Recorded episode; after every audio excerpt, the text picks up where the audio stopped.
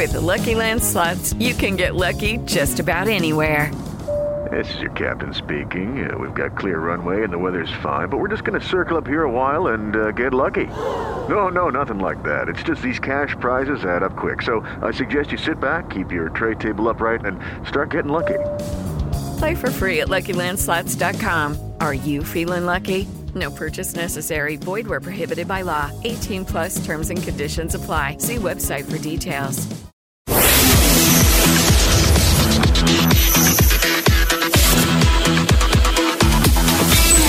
Bate pronto.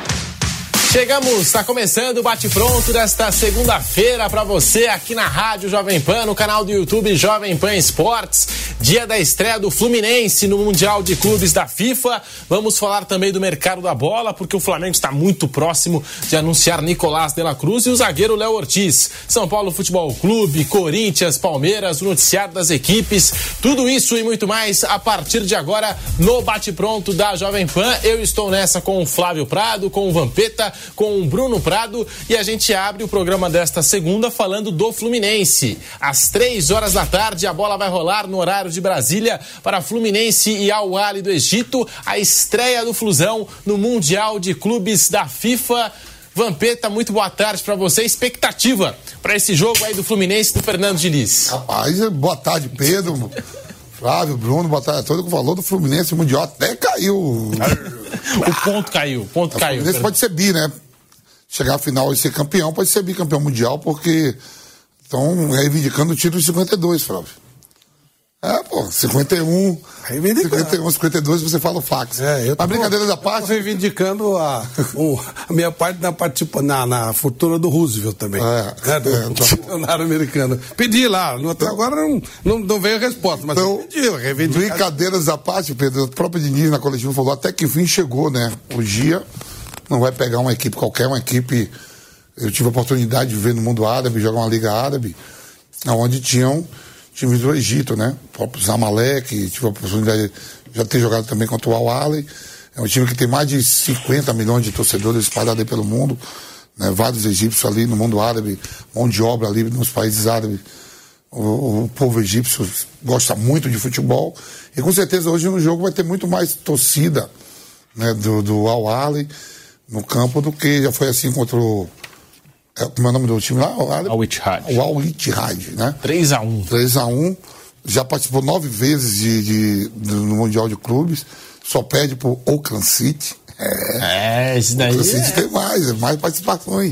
senhor Flávio Prado. é, o senhor Flávio Prado sabia que o campeão do país foi eliminado? Foi. É, então, então a expectativa muito foi. grande, viu? Ó, como equipe, né? Como equipe, e jogou em fevereiro desse ano o Mundial de Clubes, e é quase a mesma equipe, porque são poucos. Já o outro tinha o quê? Muitas estrelas, né? Fabinho, Kanté, Benzema, mas como equipe, o Awali, para mim, é, é, vai dar jogo duro, né? Base da duro. seleção egípcia também, o Awali. Então, o Flávio fala muito do goleiro, né, Flávio? O goleiro é bom. Pegador é bom. de pênalti, pegou pênalti do Então bem... também tô, tô ansioso, viu? Termina aqui, eu vou pro Ninho preocupado, viu, Pedro? Também o meu querido ah, irmão. Que coisa. Os melhores amigos que eu tenho na bola, de jogador de futebol que eu fiz, foi Marcelo Carioca e foi sequestrado ontem, né? Isso. Marcelo é... Carioca está sequestrado. Foi a uma festa em Itaquera. Tá o carro foi encontrado abandonado. Em Itacoaquecetuba, na região de Mogi das Cruzes, em São Paulo. E daqui a pouquinho nós vamos trazer até mais informações sobre. É, o filho dele, o filho dele me falou que pagou já 30 mil reais e tem que pagar mais alguma coisa hoje até as 14 horas para poder liberar o Marcelinho. Não falou em valores. Mas ao mesmo tempo a polícia do estado de São Paulo também está em cima, né? Então é essa a informação. Marcelinho essa informação Carioca tenho, sequestrado. O filho dele me deu agora, menos de meia hora. Porque alguns veículos informaram é, o desaparecimento do Marcelinho Carioca. O carro já achado. O carro foi achado, né? Vai e ser tá encaminhado à delegacia ali de, de Mogi das Cruzes, da região. É, mas agora vem a confirmação que, de fato, houve o sequestro do Marcelinho Carioca, jogador ídolo do Corinthians. E o Vampeta trouxe a informação. Já pagaram 30 mil reais e às duas horas da tarde. De hoje um tem que dar mais pagamento. um pedaço. É... O filho dele só não me falou qual foi o valor, né? Mas que é verdade mesmo. O sequestro foi, o carro foi achado. Lá em Itaquá. Reza aí, orar para que corra tudo bem, né? Pois é, que situação, né? Que coisa. E a gente vai atualizando aqui as informações na programação da Jovem Pan, saindo né, uma nova informação, a gente para tudo aqui no programa para poder te informar. Tá aí, essa é a informação de momento. Marcelinho Carioca sequestrado, o carro foi encontrado hoje pela manhã, na região de Mogi das Cruzes, em Itaquaquecetuba, e o jogador está sequestrado. A gente vai atualizando tudo no microfone da Jovem Pan. Bruno Prado, muito boa tarde para você. Falando do Mundial de Clubes da FIFA, a estreia do Fluminense contra o Al-Ali do Egito. Não vai ser jogo fácil. Eu, pelo menos, acho que vai ser um confronto equilibrado. Né? O Fluminense não pode ir achando, entrando nesse jogo, achando que vai ser moleza. E aí, Bruno Prado, muito boa tarde para você. Boa, boa, tarde, boa tarde a todos. Não, não vai ser e não tem sido, né? Nessa, essa semifinal do Mundial entre o campeão da Libertadores e uma outra equipe, hoje o Al do Egito, ela tem sido difícil. Aí são os fatos, os números, né? É, desde que o Internacional foi eliminado em 2010, que foi o primeiro campeão da Libertadores que não chegou à final, é, foram 13 edições. Em sete, o campeão da Libertadores passou pela semifinal e em seis não passou.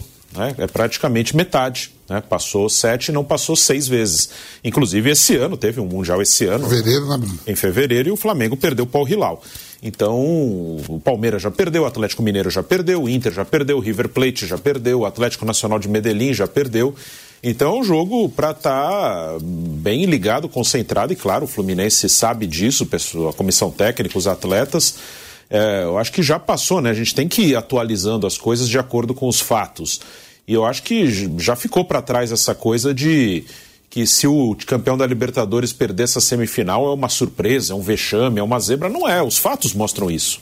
A gente pode achar, não, o futebol sul-americano é mais tradicional, é, tem três seleções campeãs do mundo, mas a realidade hoje do mercado global é que o campeão europeu ele é um time muito mais rico e mais forte que os outros que disputam essa competição e o campeão da Libertadores ele é mais ou menos equilibrado aí com o campeão da África. Tanto é que saiu o negócio da FIFA, né, que em 4, 4 anos vai ter Mundial de Clubes, Isso, né? com 32 Vai ter vai ter o Intercontinental. O Intercontinental que se enfrentam e só o europeu já fica para final é, Você vê o nível como, né? Sim, e, e é uma se você olhar por desempenho, é isso mesmo, né? Até é justo, né? Porque. CONCACAF, né? A gente vai ter que enfrentar um da CONCACAF para pegar. É, o, essa Copa Intercontinental que vai ter anual, né? Ficou, foi divulgada ontem, né? O campeão da América do Sul pega o campeão da CONCACAF em jogo único e cada ano vai ser num lugar. Vai sortear o primeiro. Se ano que vem for na América do Sul, esse jogo, no outro ano vai ser lá.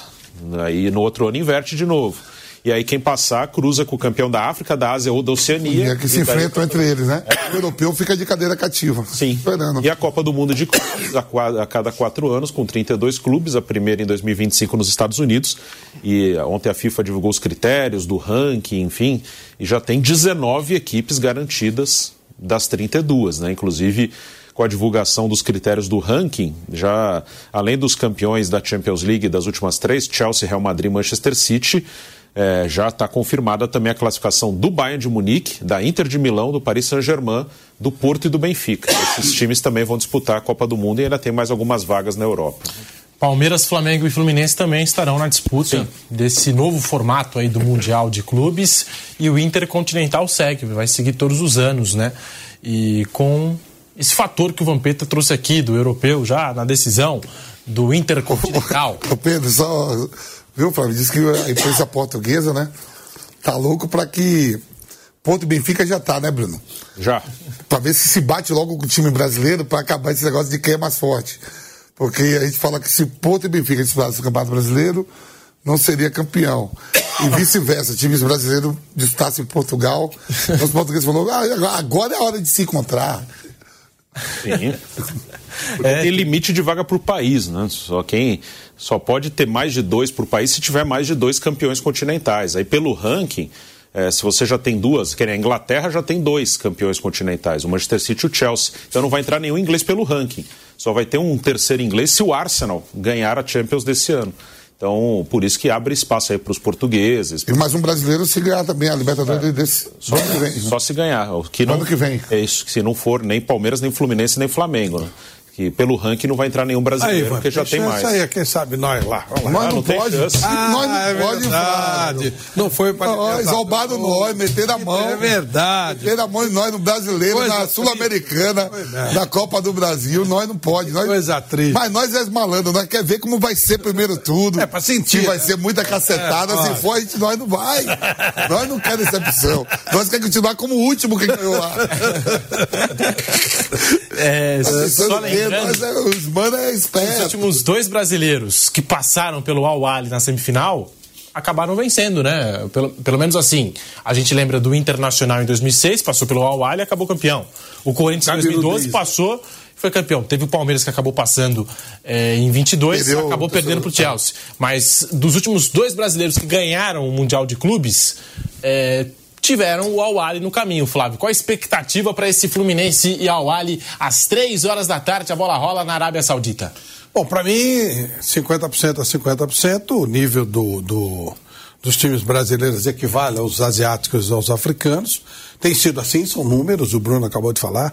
13 edições, está 7 a 6, né? Pros, é, nas últimas 13, desde que caiu pela primeira vez no é. Sul-Americano. Então, não tem muito o que falar. Isso uh, já vem se arrastando faz tempo. Tem essa autossuficiência, não, não, mas não é. O jogo é pau a pau, igual.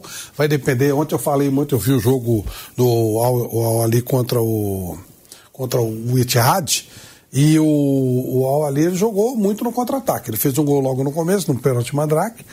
E aí no contra-ataque ele foi terrível. Ele chegou cinco, seis vezes na cara do gol, fez três gols, poderia ter feito mais. E o adversário ficava tocando bola não conseguia entrar. Então, apesar da qualidade dos jogadores, né, do Al Ittihad, não conseguiu chegar. É importante o Fluminense fazer um gol logo, ou não tomar um gol pelo menos, para tirar essa arma muito forte do, do, do Raul ali. E aí eu não sei como é que ele se comportaria se ele eh, tivesse sofrido o gol. Não temos esse quadro para analisar. Eu, pelo menos, não tenho. Mas é pau a pau, Pedro. Pau a pau. Não dá para arriscar nada. É 50% a 50%. É, jogo para mim também equilibrado. Não vai ser fácil aí. É, quando o Corinthians pegou o Al em 2012, também não foi jogo fácil. 1 a 0 gol marcado pelo Paulo Guerreiro. Eu tava lá, jogo difícil da porra. O, o Palmeiras, quando teve o Al na decisão de terceiro lugar, empatou 0 a 0 decisão por pênaltis. E aí o goleiro que pegou o pênalti do Benzema, pegou o pênalti do Felipe Melo, o Rony também isolou aquele pênalti, enfim. Não vai ser fácil. Mas temos daqui a pouquinho a palavra do Fernando Diniz falando sobre o grande dia, essa estreia da equipe do Fluminense. É, a gente tem aqui um balanço é, desse elenco do Fluminense. Tem muita gente que fala, um elenco envelhecido, de muitos veteranos. Olha só.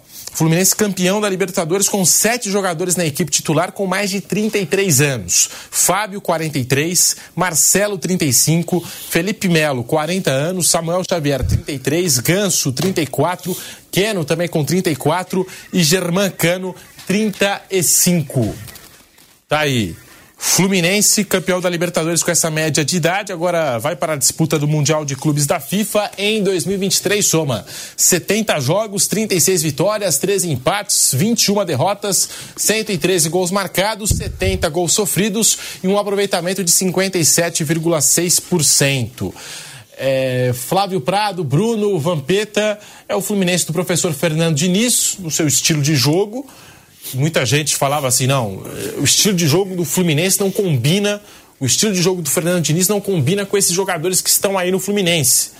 Mas o elenco, mesmo com essa média de idade lá em cima, Fluminense campeão da Libertadores, campeão da América nesta temporada. Não, eu já acho que é o contrário, né? Quando o jogador não não tem necessidade de como, como ele joga muito em função da bola, aproximação da bola, o número maior de jogadores da bola, os toques curtos de aproximação em bloco, é assim que funciona o time. Então, eu acho que é até mais simples de você ter um jogador com mais, com, com mais idade atuando. Tanto que é, essa recente contratação do Fluminense, do Renato Augusto, acho que lá ele vai funcionar bem, vai ser legal. Acho que não é problema, não. O problema é é quando o jogador tem que fazer marcação, voltar. É, não é o caso do Diniz. É aproximou. O Ganso jogou como não jogava há muitos anos, né? Então acho que quanto a isso não tem nenhum problema, não. Agora, o adversário é de velocidade. O adversário realmente gosta de jogar é, com muita velocidade e é isso que o Fluminense precisa tomar cuidado. Precisa tomar uma retomada de bola rápida e no nascedouro, para não dar chance de contra-ataque. E vai enfrentar o Al Ahly, que é o maior campeão africano. 11 títulos da Champions League do continente, nove deles foram conquistados neste século. No Egito são 43 títulos nacionais, 29 a mais do que o segundo maior campeão e principal rival, o Zamalek, que citou aqui o Vampeta. Hoje tem, portanto, Fluminense e Al Ahly é uma equipe que também forma a base da seleção egípcia, Bruno Prado. Tem que ter cuidado aí o Fluminense. Sim, é um jogo difícil, né? O Al Ahly, claro que tem a condição de participar da competição, né? E o Al Ahly é um time que tem um domínio ali no futebol africano, mas é a primeira vez que um time chega pelo quarto ano seguido numa semifinal do Mundial de Clubes, né? Nesse formato. Ou seja, ele, ele tem derrotado, ele não só tem vencido a sua competição continental, como ele tem derrotado, nos últimos quatro anos, ele derrotou o seu primeiro adversário, seja um time da Ásia um time mexicano. Enfim, ele tem conseguido chegar nessa fase. Então é um adversário duro. É, o treinador não é mais aquele sul-africano, né? O, é o que é suíço, né? É suíço, né? Aquele lá que falou lá do Palmeiras na segunda vez que se enfrentaram, né? O, é, isso, esse mesmo. Que é um treinador histórico do Awali, mas ele não está mais lá, ele que é sul-africano, ele que falou, ah, o meu time é melhor que o Palmeiras. Ele falou algo assim, né? Causou uma certa revolta. E na, na semifinal, o Palmeiras venceu, né? O Palmeiras perdeu a disputa do terceiro lugar nos pênaltis no ano, no outro ano pegou na semifinal e ganhou do Awali. No ano que o Palmeiras fez a final com o Chelsea. Agora é um suíço, né, o Marcel Kohler, treinador suíço, assumiu há pouco tempo e está aí de novo numa semifinal de Mundial de Clubes. É um jogo duro, claro que o Fluminense tem condição de ganhar, mas como eu falei, eu acho que já passou do tempo em que a gente tem que considerar o campeão da Libertadores amplamente favorito. Ou falar, nah, se perder é uma vergonha, se perder é um absurdo. Não é. A realidade mostra isso, né? Não adianta a gente querer lutar com a realidade. A realidade nessa competição mostra outra coisa, mostra um jogo muito equilibrado. E nós temos as prováveis escalações. O Fluminense tinha dúvida do Samuel Xavier, que sofreu uma lesão, mas se recuperou a tempo e a tendência é que ele possa começar o jogo desta tarde já como titular, entre o 11 inicial aí do Flusão do Fernando Diniz, que deve entrar em campo com Fábio, aí vem Samuel Xavier, Nino, Felipe Melo, Marcelo, André Martinelli, Paulo Henrique Ganso, Arias, Queno e Germán Cano. Tá aí, portanto, o time do Fluminense, o provável Fluminense que deve entrar nessa estreia do Mundial de Clubes da FIFA. O Germancano começa como titular, John Kennedy no banco de reservas, ao que tudo indica. São os dois artilheiros do Fluminense aí nessa temporada. E essa escalação, Flávio? Fluminense mantendo a base que venceu a Libertadores da América e o Samuel Xavier retornando à lateral direita do Flusão. É importante jogar com a força máxima, realmente, por aquilo que a gente falou, né? Vai jogar com um time que está acostumado a jogar junto, que está acostumado a treinar junto, que já participou dessa competição com sucesso em algumas oportunidades. É, o Samuel Xavier é um jogador importante, um jogador-chave do esquema. Quando ele não está, o Denis normalmente improvisa. É, é uma boa notícia. Eu acho que tem que jogar com o máximo que puder de titulares.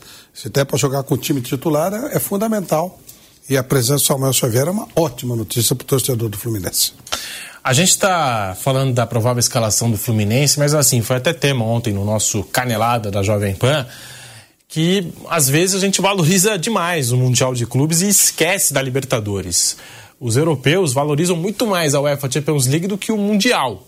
E a caminhada do Fluminense não foi nada fácil na Libertadores, ganhou um título no Maracanã, em jogo único contra o Boca Juniors e eu acho que, independente do resultado de hoje ou de uma eventual final contra o Manchester City, a gente tem que valorizar essa temporada do Fluminense, do Fernando Diniz, levantar né, e, e, falar mesmo da Libertadores, porque não é todo ano também que você chega e ganha a Libertadores da América. Então, é, valorizar essa conquista. O Palmeiras, eu acho que sofreu muito isso em 2021 quando conquistou aquela Libertadores contra o Santos. Já na mesma semana viajou para o Mundial, aí perdeu e parecia que a casa tinha desmoronado, que o ano tinha sido uma tragédia. Não.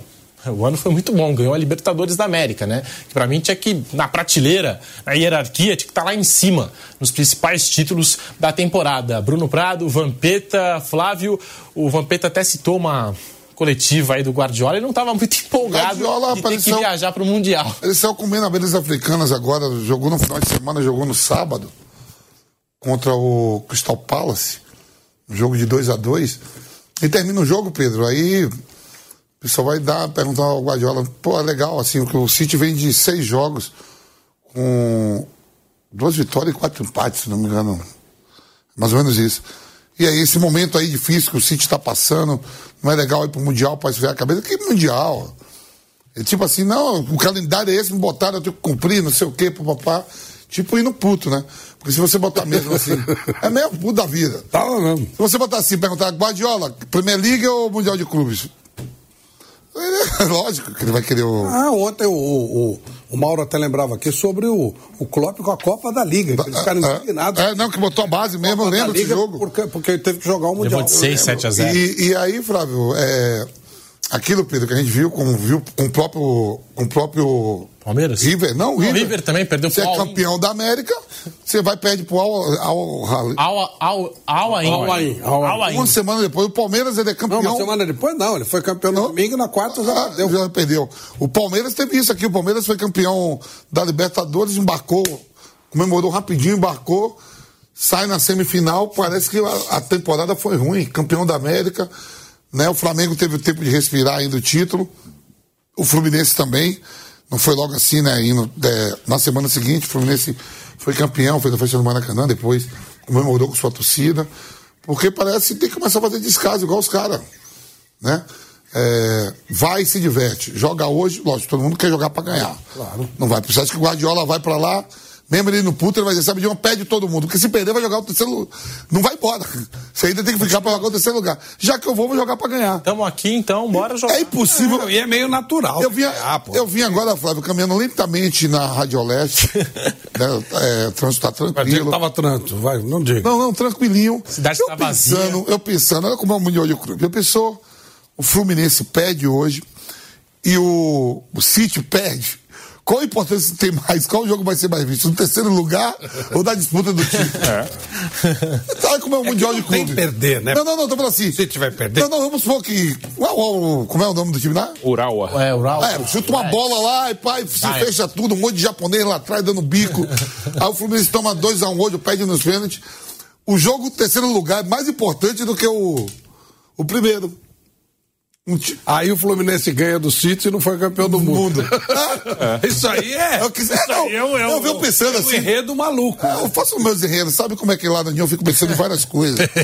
Aí você foi na Radiolete, eu pensando, viu, Pedro? Foi, foi esse raciocínio que você teve, assim como no Ninho, né? Às vezes bate aquela reflexão, você fala assim, pera lá, né? E se os dois saírem, né? Imagina o terceiro pessoal- lugar. Lugar é mais importante do que o- a disputa do título. em termos de jogo. Ganha do Guardiola não adianta nada. É, é, a igreja do Guardiola e fica no terceiro lugar. A gente tinha que valorizar mais o título da Libertadores, né, Flávio? Acho que nós temos que valorizar a Libertadores. Esse torneio é um torneio muito fortuito, muito casual. O nível dos nossos times é sempre inferior ao time dos europeus. Algum dia vai ganhar. Pode, ué, acontece, futebol acontece. Vai jogar 100 vezes, em algum momento vai ganhar. Mas ultimamente. E motivado por uma Copa do Mundo, agora que vai ter uma Copa do Mundo de, de, clubes, o Clube 2012 cativou. foi a última vez que, que, que alguém ganhou e depois só teve um gol o sul-americano fez, foi aquele gol do Rafael, Rafael Veiga de pênalti. De pênalti.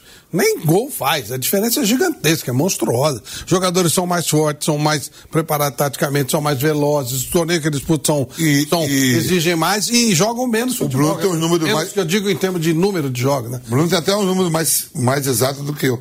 Que o, a CONCACAF falou para ele, não, que, que negócio esse time sul-americano tem vantagem em relação a nós? Chegar na Só pegar aí, tá parelho, né? Chegar na semifinal. É? É, mas E agora a gente está vendo, né? A Arábia Saudita se reforçando, Cristiano Ronaldo, tudo mais. O Al Ittihad chegou nessa edição com Benzema, Kanté, Fabinho, eh, Marcelo Groi, Romarinho.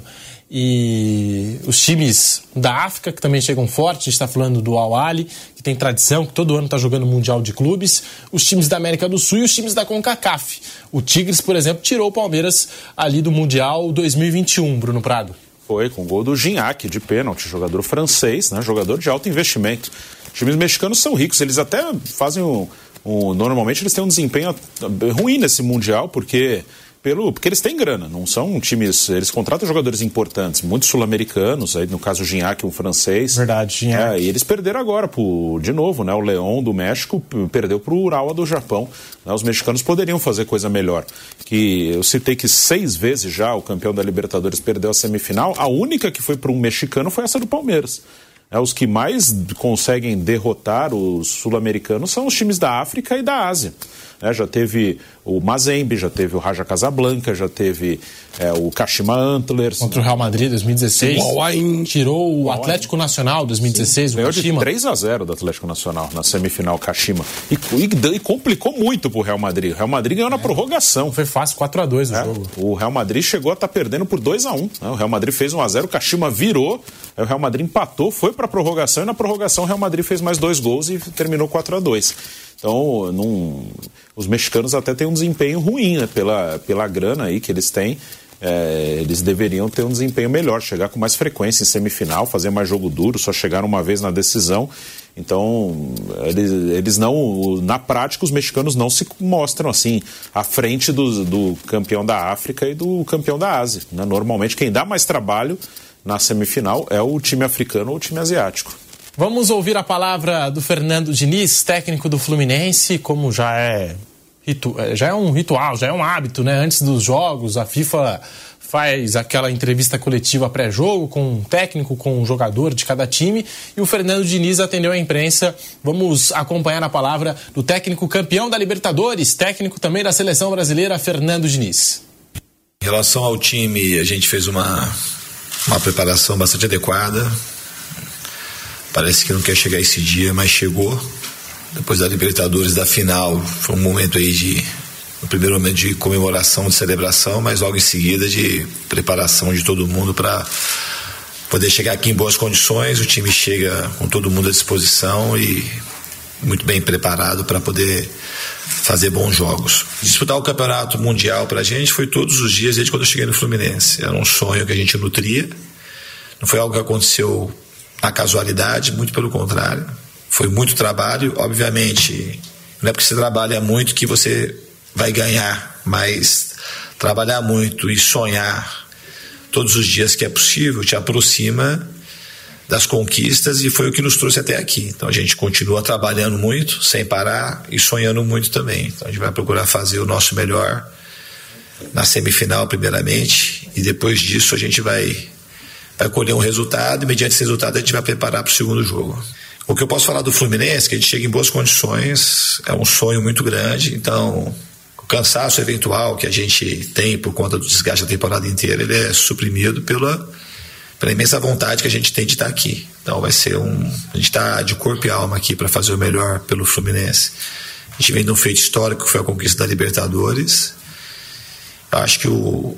Acho que complementando a, a resposta que eu dei para a Aline anteriormente, eu acho que é uma coisa que eu esqueci de falar, acho que a, a simbiose que o time criou com a torcida talvez seja o ponto crucial do Fluminense dessa temporada. O Fernando Diniz falando da motivação do Fluminense, que desde que ele foi contratado pelo Flusão já tinha essa expectativa, esse desejo, o sonho de disputar uma edição do Mundial de Clubes. E a gente falava antes da Sonora da valorização, de valorizar ainda mais o título da Libertadores. Porque às vezes tem isso, né? O time ganha a Libertadores, vai para o Mundial, não consegue o título. Ah, mas ganhou a Libertadores naquele ano, chegou no Mundial, fez feio. Enfim, eu acho que não. A gente tem que valorizar ainda mais a conquista da Copa Libertadores, que é complicada, é difícil, não é todo ano que você chega ali no topo da Libertadores da América. Germán Cano e John Kennedy. Cano foi o artilheiro, o líder em participações em gols, o principal jogador da Libertadores. 12 jogos, 13 gols, duas assistências, 72 minutos para participar de gol. O Cano, 45 finalizações na Libertadores, 29 no alvo, 64% de pontaria no chute, 77% de conversão de chances claras, ou seja, de 13 chances claras, marcou 10 e três chutes e meio em média para marcar um gol, os números de Germán Cano. É, o Haaland do Manchester City com uma lesão é dúvida, mas acho que deve jogar foi preservado na partida o um empate contra o Crystal Palace em 2 a 2 pela Premier League. A expectativa de que o Haaland, se não for entrar na semifinal, possa atuar na grande decisão. E eu tenho também essa expectativa. Eu gostaria muito de ver esse encontro aí dos artilheiros do mundo, Germán Cano e Haaland. Flávio Prado. Acho que o Haaland só vai entrar se estiver pleno. Eles não vão queimar o Haaland num jogo que não é considerado tão fundamental assim. Ele vai só entrar se estiver pleno realmente, porque há jogos é, da, da Premier League. O, o City não está bem, muito pelo contrário, né? Tá está bem abaixo da sua expectativa. Então, acho que o Haaland vai, vai, só vai entrar realmente se for para fazer um teste, ver como é que ele está, se ele estiver bem legal. Senão, não vai jogar, não. E o Cano, no entanto, é um jogador fundamental para o Fluminense, especialmente no jogo de hoje, que a gente falou, né? Tem que, tem que ser matador, tem que. Não pode dar moleza. E, e falando nisso, né? Obviamente que o Haaland é um cara que. Desculpe, o Cano é um cara que pode ser fundamental para o Fluminense poder ter a vantagem e tirar o contra-ataque do, do, do Hal Halley, que é realmente um contra-ataque extremamente perigoso. Já já nós vamos estar de volta em toda a rede Jovem Pan News pelas ondas do rádio. Muito obrigado pela audiência nesta segunda-feira, hoje dia 18 de dezembro, segundou com bate-pronto aqui na Jovem Pan em todas as plataformas. É estreia do Fluminense no Mundial de Clubes da FIFA. Daqui a pouquinho também nós vamos falar do mercado da bola, porque o Flamengo Step into the world of power, loyalty and luck. I'm gonna make him an offer he can't refuse. With family cannolis, and spins mean everything. Now, you want to get mixed up in the family business. Introducing The Godfather at Choppacasino.com. Test your luck in the shadowy world of The Godfather slot. Someday, I will call upon you to do a service for me. Play The Godfather now at Choppacasino.com. Welcome to the family. No purchase necessary. VGW Group. Void where prohibited by law. 18 plus. Terms and conditions apply. Está prestes a anunciar duas contratações: o zagueiro Léo Ortiz e o meia uruguaio Nicolás de la Cruz, de 26 anos, do River Plate. Às 15 horas, no horário de Brasília, tem Fluminense e Awali. E vamos ouvir um pouco mais do Fernando Diniz, falando da temporada do Flusão. O Diniz fala e você acompanha aqui no Bate Pronto da Jovem Pan. Se você pega os melhores jogadores e vai levando, e depois você consegue competir Existe um mérito adicional nisso que a gente muitas vezes não fala. E o Fluminense, eu acho que ele tem que ser lembrado por isso também. Por ter pegado um, um grupo de jogadores que, entre aspas, estava num processo de descida nas suas carreiras e conseguiu estabilizar e voltar a crescer e ganhar títulos importantes. Com uma folha com poder econômico muito abaixo dos seus, dos seus principais rivais. E a gente não pode, assim, eu acho que é um erro muito grande, mas a gente não gosta de olhar desse prisma. A gente fica só falando que o futebol europeu, futebol europeu, mas a gente esquece. Então a gente, quando a gente vai jogar, a gente sempre compara como se fosse tudo igual. E não é igual. Eu acho que o Fluminense tem esse mérito adicional de saber trabalhar de uma maneira diferente, respeitando muito as individualidades, respeitando todas as pessoas do clube, para que tenha uma harmonia interna que faça com que as coisas funcionem de uma maneira diferente. Então, para mim, é, é, esse trabalho ele tem muito significado e muito sentido. Que, embora as pessoas talvez não falem muito disso, eu sei e nós sabemos internamente que a gente conseguiu superar e transcender as expectativas. em muito. Porque o nosso time ele é quase que o mesmo time de quando eu cheguei aqui. Com muita, teve muita pouca mudança. Eu cheguei aqui dia 1 de maio do ano passado. E o time estava, acho que era 17 colocado no Campeonato Brasileiro. Se você olhar para trás, se a gente fizer esse exercício mais que 2023, olhar para lá e ver o que aconteceu, falar assim, pô, foi uma coisa que, que tem que ser muito assim, enaltecida e a gente sabe enaltecer isso. E só conseguiu isso por conta de muito trabalho. Bruno Prado, de fato, realmente, o Fluminense superou as expectativas, como disse o professor Fernando Diniz? É uma, um título inédito, um título que o Fluminense nunca conseguiu. É, e, e, vem com o Diniz mantendo uma regularidade. Né? O Fluminense, no ano passado, ele foi o terceiro colocado do Campeonato Brasileiro e foi semifinalista da Copa do Brasil. E nesse ano conquistou a Libertadores. Até por causa da Libertadores, o brasileiro ficou um pouco gelado, né? terminou em sétimo lugar. Na Copa do Brasil caiu cedo para o Flamengo e foi campeão carioca. Né? Então é um time que está entre os melhores ali do futebol brasileiro né, nesse período que o Diniz assumiu, ele falou aí que assumiu em 1 de maio de 2022, então é, mais aí um ano e meio já, mais de um ano e meio no comando da equipe, que é um período longo é, no, no, futebol brasileiro, o trabalho é muito bom. Né? O time tem jogadores de qualidade, é um time que tem vários jogadores experientes, vários jogadores com mais de 30 anos na equipe titular e estão conseguindo render. Aí você tem o André, que é um jovem, bom jogador. O Nino já tem seus 25, 26, ele, ele é um jogador que é, são os dois jogadores do Fluminense que hoje são convocados pelo próprio Fernando Diniz para a seleção brasileira. Tem o Arias, também é um cara mais novo que é titular da seleção colombiana. Então, é um, um time. O Arias hoje vai fazer diferença, viu, Bruno? É, tá jogando muito, muito bom. Muito bom, o Arias. Sim. Muito bom jogador, é um cara que desequilibra, que tem o drible, que movimenta muito. É o jogador acho que mais criativo do Fluminense, né? Eu tenho um artilheiro, o Cano é um artilheiro. Acho que o jogador que mais cria jogadas diferentes, assim, é o John Arias. É um cara muito importante para o Fluminense. O Keno também é um cara importante, deu as duas assistências na final da Libertadores, uma para o Cano, outra para o John Kennedy. É um time bom, um time que pode sim fazer um bom jogo, vencer o Awali e chegar na decisão. Jogo duro, mas o Fluminense, claro, não tem condição de chegar na final. Mas de qualquer maneira, eu concordo com o que você falou, Pedro. Acho que esse ano a missão foi cumprida. Né? Um título de Libertadores já é um ano fantástico na história do Fluminense, independente do que aconteça hoje já é um ano fantástico do Fluminense. Vamos ouvir o Fernando Diniz falando sobre algumas críticas que o elenco do Fluminense recebeu durante toda a temporada. Como eu disse, média de idade do Fluminense um, um pouco lá em cima, né? É, jogadores que ultrapassam aí a casa dos 30 anos de idade. Vamos ouvir o Fernando Diniz aqui no Bate Pronto. Quando começou essa temporada, sempre em cima de muitas críticas fáceis que a gente deu dois meses de férias para os jogadores, como se eles não precisassem. Então, quando começou com o momento de baixa, muita gente criticando, como se aqui tivesse alguém que, que fizesse alguma coisa gostasse mais de férias que trabalhar. E isso é, isso é o contrário, a gente gosta de trabalhar e trabalhar direito, mas não necessariamente seguindo a lógica comum. Que a lógica comum é aquele negócio, igual ao do Fluminense. Se o time tivesse perdido o Campeonato Carioca e a Libertadores, a primeira crítica, talvez se não fosse a primeira, estaria top 3 é que era um time velho, porque teve, teve muita gente esperando que o time tivesse algum tropeço para fazer essa crítica facilitada. E o futebol não é assim. Ele é muito mais complexo, a gente precisa enxergar com um pouco mais de complexidade, com um pouco mais de cuidado com as pessoas. Quem está aqui milita no meio, quem está aqui não é torcedor, quem está aqui vive do futebol, ganha dinheiro com futebol, sustenta suas famílias com futebol. Então, o futebol, eu falo principalmente no Brasil, a gente tem que olhar com mais profundidade, com mais respeito àqueles que estão lá. Não ficar a bola que entra definir tudo, de quem é bom de quem é ruim. Esse é um dos meus, também um dos pilares centrais do meu trabalho. Separar aquilo que é bom daquilo do resultado que acontece no final do jogo porque nem sempre eles coincidem. Grandes emoções. Hoje tem, hein? Fluminense e Al pelo Mundial de Clubes da FIFA.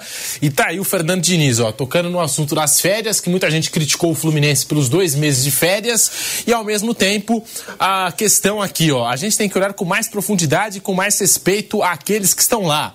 Porque a bola que entra define tudo. Esse é meu trabalho, separar aquilo que é bom daquilo que é o resultado final do jogo. Tá aí, o, o título da Libertadores também acho que mudou o patamar do Fernando Diniz, mas precisou do título para poder mudar o patamar do Diniz, né, Bruno Prado? A questão do, do futebol resultadista, né, que você precisa do título para poder mudar o técnico, o jogador de, de patamar. É, isso vai ser dessa maneira. É, acho que é, usar isso como único critério é uma coisa até injusta. Por, se o Boca consegue segurar o empate e ganha nos pênaltis, o Diniz seria um treinador ruim. Não, como ele não virou um gênio porque ganhou a Libertadores. O Diniz é um técnico bom, ainda jovem, ele tá. Uh, ficava uma cobrança, ah, o Diniz não ganha, o Diniz não ganha. O Diniz ele tá dirigindo times de Série A de Campeonato Brasileiro desde 2018, não faz tanto tempo. Esse foi o sexto ano do Diniz trabalhando no, na Série A do brasileiro. Ele fez um ótimo trabalho é, o que chamou atenção é aquele vice paulista com o Aldax, do Vampeta, mas ele chega à Série A do brasileiro com o Atlético Paranaense em 2018, né? Ele ganha a oportunidade de trabalhar na Série A. Então são seis temporadas, não é nenhum absurdo que ele não tivesse um grande título aí. Então eu tratava, parecia que o cara tinha 30 anos de carreira e nunca ganhou nada. Né? Não, é, não é isso. E o Diniz tem sido muito regular nos últimos anos. Né? Eu citei esses anos com o Fluminense, que antes de ganhar a Libertadores ele já tinha conseguido o estadual e ano passado foi terceiro do brasileiro e semifinalista da Copa do Brasil. É, o Diniz, se eu pegar os últimos quatro anos, ele, ele mantém uma regularidade. Em 2020, no São Paulo, ficou muito marcado por ter perdido a vantagem que tinha na liderança, mas o São Paulo terminou em quarto lugar aquele campeonato. Foi, o, foi um campeonato muito bom do São Paulo, principalmente comparando com os outros brasileiros aí. E foi semifinalista da Copa do Brasil, ou seja, em 2020 ele colocou o São Paulo entre os quatro melhores no brasileiro e na Copa do Brasil. Aí 21 não foi um grande ano dele, ele passou no Santos e no Vasco e não, não foi bem nenhum dos dois. E aí em 22 no Fluminense, de novo ele meteu um time entre os quatro melhores do brasileiro e da Copa do Brasil. Terceiro no brasileiro e semifinal da Copa do Brasil de novo. E agora ganha uma Libertadores além do estadual. Ou seja, dos últimos quatro anos, em três, ele conseguiu coisas relevantes. Em dois, ele colocou o time dele, São Paulo primeiro e Fluminense depois entre os quatro, no campeonato quanto na Copa Nacional, e agora conseguiu ganhar uma Libertadores além do estadual. Então, o Diniz, nos últimos anos, tem sido um dos treinadores com um desempenho assim mais regular, em alto nível no futebol brasileiro. Ele, o Dorival, então, o Cuca vinha, quando estava trabalhando, vinha conseguindo bons resultados, o próprio Renato, esses caras que têm conseguido levar os times assim mais, os dentre os brasileiros, né? O Abel, no caso, é português, estou falando dos brasileiros, é os que têm conseguido campanhas assim mais regulares, entre os melhores das competições. O Vampeta, por exemplo, eu achei o trabalho do Diniz no São Paulo acima da, da média, superou as expectativas. É claro que não conseguiu o título, e até por isso, como perdeu o título brasileiro, é, muita gente rotulou aquele trabalho como um fracasso, que não deu certo, que não sei o quê, mas quando estava liderando e também garantiu o São Paulo naquela Libertadores, né, terminou nas primeiras colocações, é... ninguém deu esse mérito para o trabalho do Fernando Diniz. Então, Pedro, é muito de resultados. Por exemplo, se o Dorival não ganhar a Copa do Brasil, eu duvido que o Dorival estaria no São Paulo. Pelo Campeonato Brasileiro. Sim. Só conseguiu na antepenúltima rodada ganhar um jogo fora de casa, né, Bruno? Ganhou do Bahia, né? Foi, isso. Na antepenúltima rodada, né? Antepenúltima. Antepenúltima. Então, pelo Campeonato Nacional, o São Paulo não atingiria o objetivo que era a Liga é, pré-Libertadores. Ah, pelo menos a né? pré-Libertadores. Pela campanha do brasileiro e tal. E aí ganha a Copa do Brasil, deu a retaguarda, botou o time di diretamente na Libertadores, o primeiro time brasileiro conseguir a vaga para a próxima Libertadores foi o São Paulo, que foi campeão da Copa do Brasil. Pois é, veio o Palmeiras, veio o Atlético Mineiro, o Flamengo, né? o Botafogo estava liderando e o Red Bull Bragantino vai jogar para a Libertadores. Você vê como é o resultado. O Fernando Diniz é, se criou muito aquela expectativa de ganhar o título, né? O São Paulo, que é um time vencedor, mas que nos últimos tempos não vinha ganhando título. Nos últimos três anos aí, na gestão do Casares, ganhou a Copa do Brasil, ganhou o Campeonato Paulista vai de novo disputar Libertadores, é um tricampeão mundial. Tudo vai do resultado. Né? O Bruno falou, no Fluminense, é, o Fluminense vai se tornar para o Diniz né, como o Grêmio se tornou para o Renato Gaúcho. No Fluminense, com esse presidente, ele trabalha em paz. E até nessa questão. Com esse presidente, né? Que tá dá moral pro Diniz. Tá. Dá respaldo, confia no trabalho tudo. dele. É, tem, em relação à torcida, a gente não confia muito. Eu não confio muito no torcedor que, ah, supor, se cria uma expectativa muito grande. De repente, se perde hoje, que para nós aqui, para nós aqui, a gente tem aquela marra da, o europeu, a gente só respeita o europeu. Né? Se você me perguntar assim, eu gosto de futebol, acompanho, vivi no mundo árabe, joguei uma liga árabe. Se me falar assim, Vampeta, aqui agora, você vai ter aqui agora 100 mil reais, 100 mil aqui em dinheiro. Me dá aí o nome de 10 times da África, eu não sei. Eu vou ali botar o Ades, Amalek, Esperança, é, Mazembe, por causa Mazembe, do... e aí pronto, fechou. Eu não sei o nome de time nenhum da Nigéria. Eu não sei time nenhum, nome de time nenhum de Camarões, Senegal, a gente não sabe. do Senegal. Eu sei ainda da Tunísia, que é o Safax e o, e o Esperança. O, a, a, parte mais árabe, ele, os times eles aparecem um pouquinho mais. Então, agora os times da África, agora sim, eles não, não, assim, não, aparecem. Aí, Flávio, a gente sabe assim, ó, eles vão embora. A gente é. sabe assim, aí tem, tem o Pirâmide, né? Porque teve agora o Keno que eu vi. Eu lembrei é. do Pirâmide porque o Keno deu entrevista. É que eles agora, compraram o Rodriguinho. O é, não, mas eu lembrei porque o Keno é. deu a coletiva, sim. junto com o Diniz. Que eu não lembrava, ah, já enfrentei então a gente sabe, a gente fala assim, a gente sabe que a seleção de Senegal é forte, mas os clubes eu não sei nenhum nome de clube nenhum. Mas você sabe que esse processo, eu falo aqui, as pessoas ficam bravas, mas é uma realidade. Isso acontece na Europa com relação ao futebol brasileiro. A seleção ah, é muito famosa, os clubes ah, não. Não, as seleções, por exemplo, a gente sabe que a seleção de do Senegal ela complica. Isso. A seleção do Marrocos foi muito bem na Copa do Mundo. Você mas, pega um Egito por causa do salário. Pode ter certeza. Mas times assim mesmo. Ano, pode ter certeza. A gente fala muito mal Ali porque todo ano tá no. Mas você vê, tá no Mundial. mundial. pega, é, é, todo ano o pessoal faz matéria, esse ano até não fizeram. Vamos porque o, o City joga City Fluminense. Se for entrevistar o torcedor do City, ele não sabe quem é o Fluminense. Não sabe. Todo ano é assim. É muito difícil um ou outro que ouviu qualquer coisa, não sabe a origem do time. Você Pode perguntar de onde veio o Hendrick, do Palmeiras. Apesar de todos os conquistas do Palmeiras, da importância do Palmeiras, os caras não sabem de onde é. Ô, Flávio, nós, nós somos colonizados por portugueses, né? É, e, que nem você falou, metade da, metade da África, né? Por, né? França e metade da Inglaterra. Inglaterra. Será que os times ingleses, por ter colonizado uma parte da África e os times franceses, conhecem mais os times da África do que os. O time não conhece, não. O acho América do Sul. Eu acho que não. É tudo a mesma barba. Eu, eu acho que eles têm. Eles... Ou eles, eles colocam, desculpa, tudo com uma mesma barba. Eles colocam isso. Eles estão fazendo muito isso, né? Eles montam, montam escolinhas, como fazem aqui no Brasil. Aqui já teve escolinha da Inter de Milão. Atende vários times. Aí você roda por aí, você vê escolinha de times e tal. E do, do o Borussia Dortmund tem uma aqui também.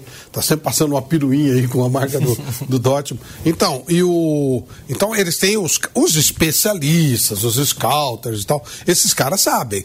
Mas o torcedor comum não tem a menor ideia. Como a gente menospreza até os times da América do Sul. Pois é. A gente, pois é. Claro que nos últimos anos o Brasil tem vencido aí cinco Libertadores seguidas, mas a gente aqui respeita mais ou menos o Boca e o River.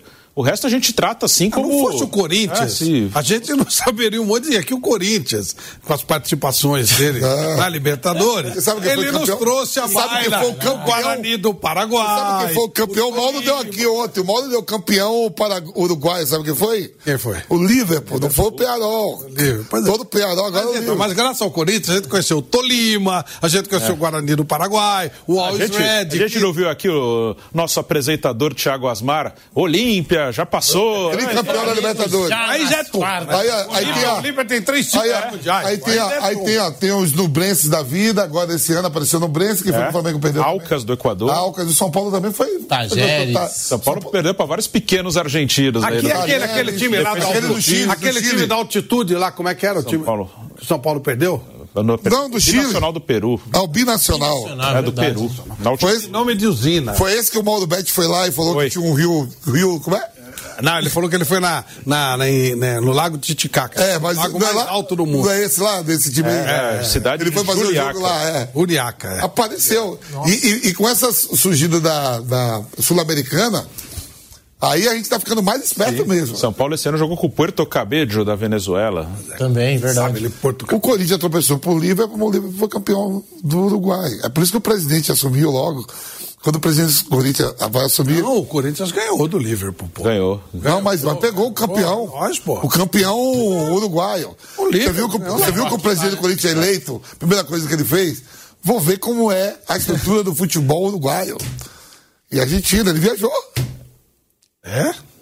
Viu não o primeiro ato dele? Ele assume agora dia 2. Ele tinha ido, ele tinha ido ele tinha ido, eu tava, Uruguai. eu tava trabalhando com o Paulo Sérgio, e ele conversou com o Paulo Sérgio, e o Paulo Sérgio abriu as portas do Bayern de Munique. Aí eu Não, agora, Flávio. Não, não, não, antes de ser presidente. Como candidato, ele foi e falou um monte de coisa, que ele viu os caras pagarem treino para pagarem para treino no Bayern de Munique, ele gostou. Então ele foi no Bayern de Munique, foi mais um time lá importante. Não, mas agora é ele que é foi pro do- Uruguai. Foi pro Uruguai, viu? pra Argentina Uruguai. A também. estrutura do futebol uruguaio. Uruguai, mara- é, O Liverpool do Uruguai estamos começando muito bem. é, tem uma bela. Nós estamos começando muito bem, Flávio. Liverpool do Uruguai vai pegar uma boa parte da venda do De La Cruz, né? Do River pro Flamengo. Eles têm boa parte dos Mas, direitos. gente, não- vocês viram quando, quando o, o Soares estava jogando no Nacional?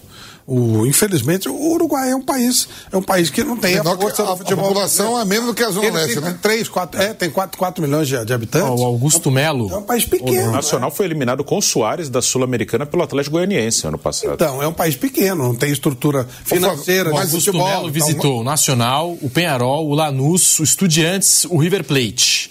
E, de acordo com a informação aqui, está planejando também visitar em breve a Comembol. Fica em Luque, no Paraguai. É, mas é legal ir também na Bolívia.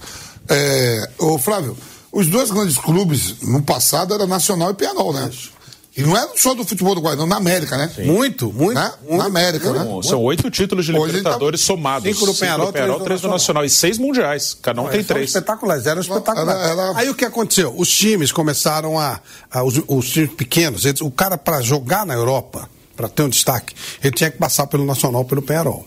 A partir do, do Francescoli, ele saiu direto do time pequeno pro River.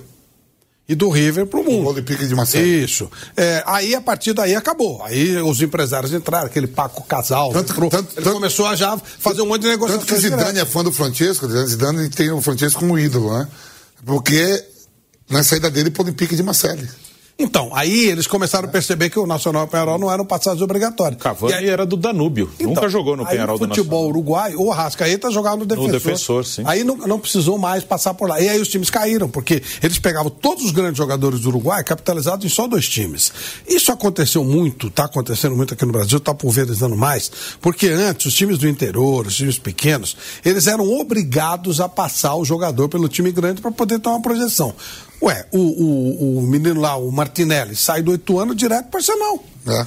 Né? Hoje não tem essa necessidade. Globalizou claro, muito. Hoje você, hoje você jogando. É, meu bem, caso, meu... É, você saiu do, do. Eu falo meu caso, eu sou um dos primeiros atletas no destino, aí direto para Europa sem passar no eixo Rio e São Paulo. Mesmo. Porque normalmente as, as operações para ir para Europa, você tinha que vir para cá. Eu vou te dar um exemplo. O Luiz Henrique, craque do Bahia.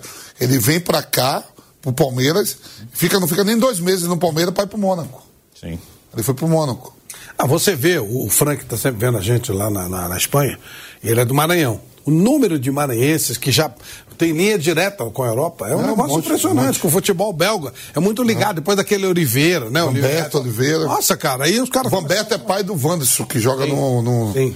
Tem o Cleiton, que tá. Cleiton que joga. Cleiton, né? Que joga na. que jogou na Tunísia pela seleção. Merda. Aí começou a ter essa linha direta e aí você começa a, a não ter mais a mesma facilidade. Agora estamos falando do Brasil, que é enorme, com 700 tantos times. Imagina o Uruguai, o Uruguai pequenininho. Né? E eles começaram. E revela jogador pra caramba. Futebol uruguaio. Pedro, não sei se está aí na pauta que você vai falar do Riquelme. Vai falar?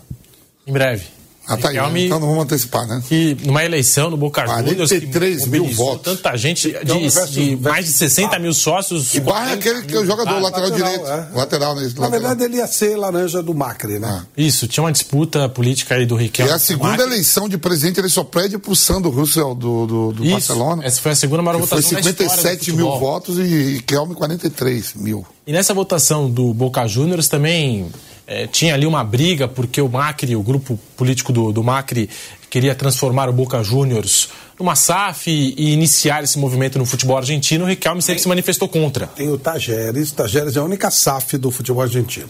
E é um sucesso, tá? Entrou para Libertadores eles têm sido, é um time pequeno, uh. mas ele está funcionando muito bem como SAF. Muito bem. Agora, é a única SAF da Argentina e, e, ele vai obrigar os outros a fazerem, porque o, ele vai começar. O Macri é ex-presidente da Argentina, certo, Pedro? E ex-presidente do, do Boca. Boca também. Do Boca. Ele é do lado desse presidente que foi agora esse presidente Sim. foi votar. O presidente então, foi votar nele. Ah, e o Riquelme ficou ah. do lado do Massa. É, o Riquelme declarou voto no Sérgio Massa na eleição. Javier Milei.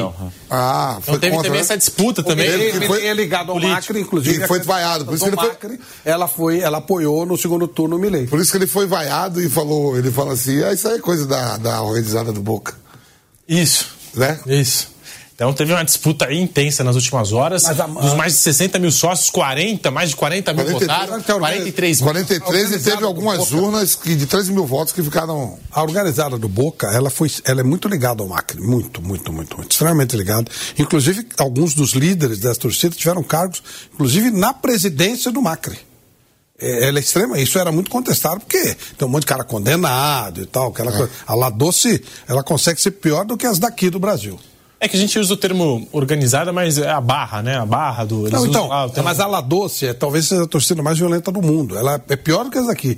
E eles apoiaram muito o Macri quando ele era do presidente do Boca e depois, quando ele foi presidente da República, ele levou alguns caras estratégicos lá para os cargos de, de, alguns, de alguns ministérios. Ministério, não cargo principal. E o Milei é do lado dele, né? Então, aí essa, é estranha essa história dele ser vaiado pela torcida uniformizada, a menos que tenham rompido por alguma razão, né? A Leila, quando começou, bancava as uniformizadas. Ser do lado, ser do lado do Macri, o certo é do ser do Boca quando o Milei for votar, aplaudir isso, é. ele foi bastante vaiado. É que, é que ficou muito polarizado, é, dividiu, né, né? no Brasil. Aí, aí não dá pra gente falar, porque nós estamos à distância. E aí é uma questão também de, do que rolou. Eu estou falando, o Macri foi presidente há duas ou três gestões.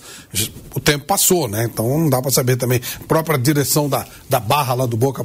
O Macri é do lado do Riquelme? Não. não. Ah, é por ah. isso que ele foi vaiado, então. Isso, é, era tu... contrário. Ah, aqueles brigados. São tudo é. Boca, mas são é rompidos. São dois agora grupos. que eu entendi. São dois grupos. Agora eu entendi. E a barra do Boca ficou do lado do Riquelme. Ah, entendi. Inclusive, então, antes, antes da. Porque ela era muito ligada ao Macri. Antes da candidatura, É, existia até mesmo a possibilidade do Rafa Dizeu, que é o líder da, da Barra, da La Doce, concorrer à presidência. Só que aí eles acabaram se acertando lá e. condenação até por assassinato. Ele, ele, ele queria concorrer à presidência Esse do Boca é o Juniors. problema de muita gente Ele com condição concorrer. de ser eleito e de votar. Mas aí acabaram se unindo Agora ao. Riquelme e o Riquelme. o grupo deles foi o candidato, foi É o o candidato de La Doce. É, o, É, o grupo deles estão rompido. Por isso que ele. Isso. o Macri era vice na outra chapa. Contra o, O Riquelme. Macri, né? É. E o Macri que está nesse movimento, enfim, de transformar os clubes da Argentina em SAF. E o Riquelme batendo contra né, essa questão que o Boca Juniors nunca vai ter dono e etc. Então teve essa briga também política é, entre o grupo do Riquelme, que tem La Doce, e o grupo do Macri, que tinha o apoio do presidente da Argentina, o Javier Milei. Bom, falando do Fluminense, a gente até entrou no Boca Juniors, que fez a final da Libertadores. Às três horas da tarde, a bola rola para Fluminense e Al Ali. A gente fica aqui na torcida pelo clube brasileiro, pelo Fluminense, na disputa do Mundial de Clubes da FIFA.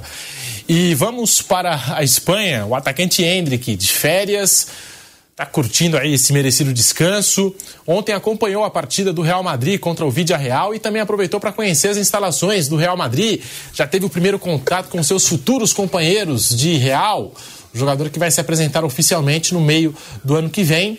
Tá aí, ó, as imagens para você que nos acompanha no canal do YouTube Jovem Pan Esportes do Hendrick com os seus futuros companheiros de Real Madrid, com Bellingham, com Tony Kroos, com Rodrigo, com Rudiger, com o professor Carlo Ancelotti, com Courtois, o goleiro, Alaba, enfim, tá todo mundo aí, ó.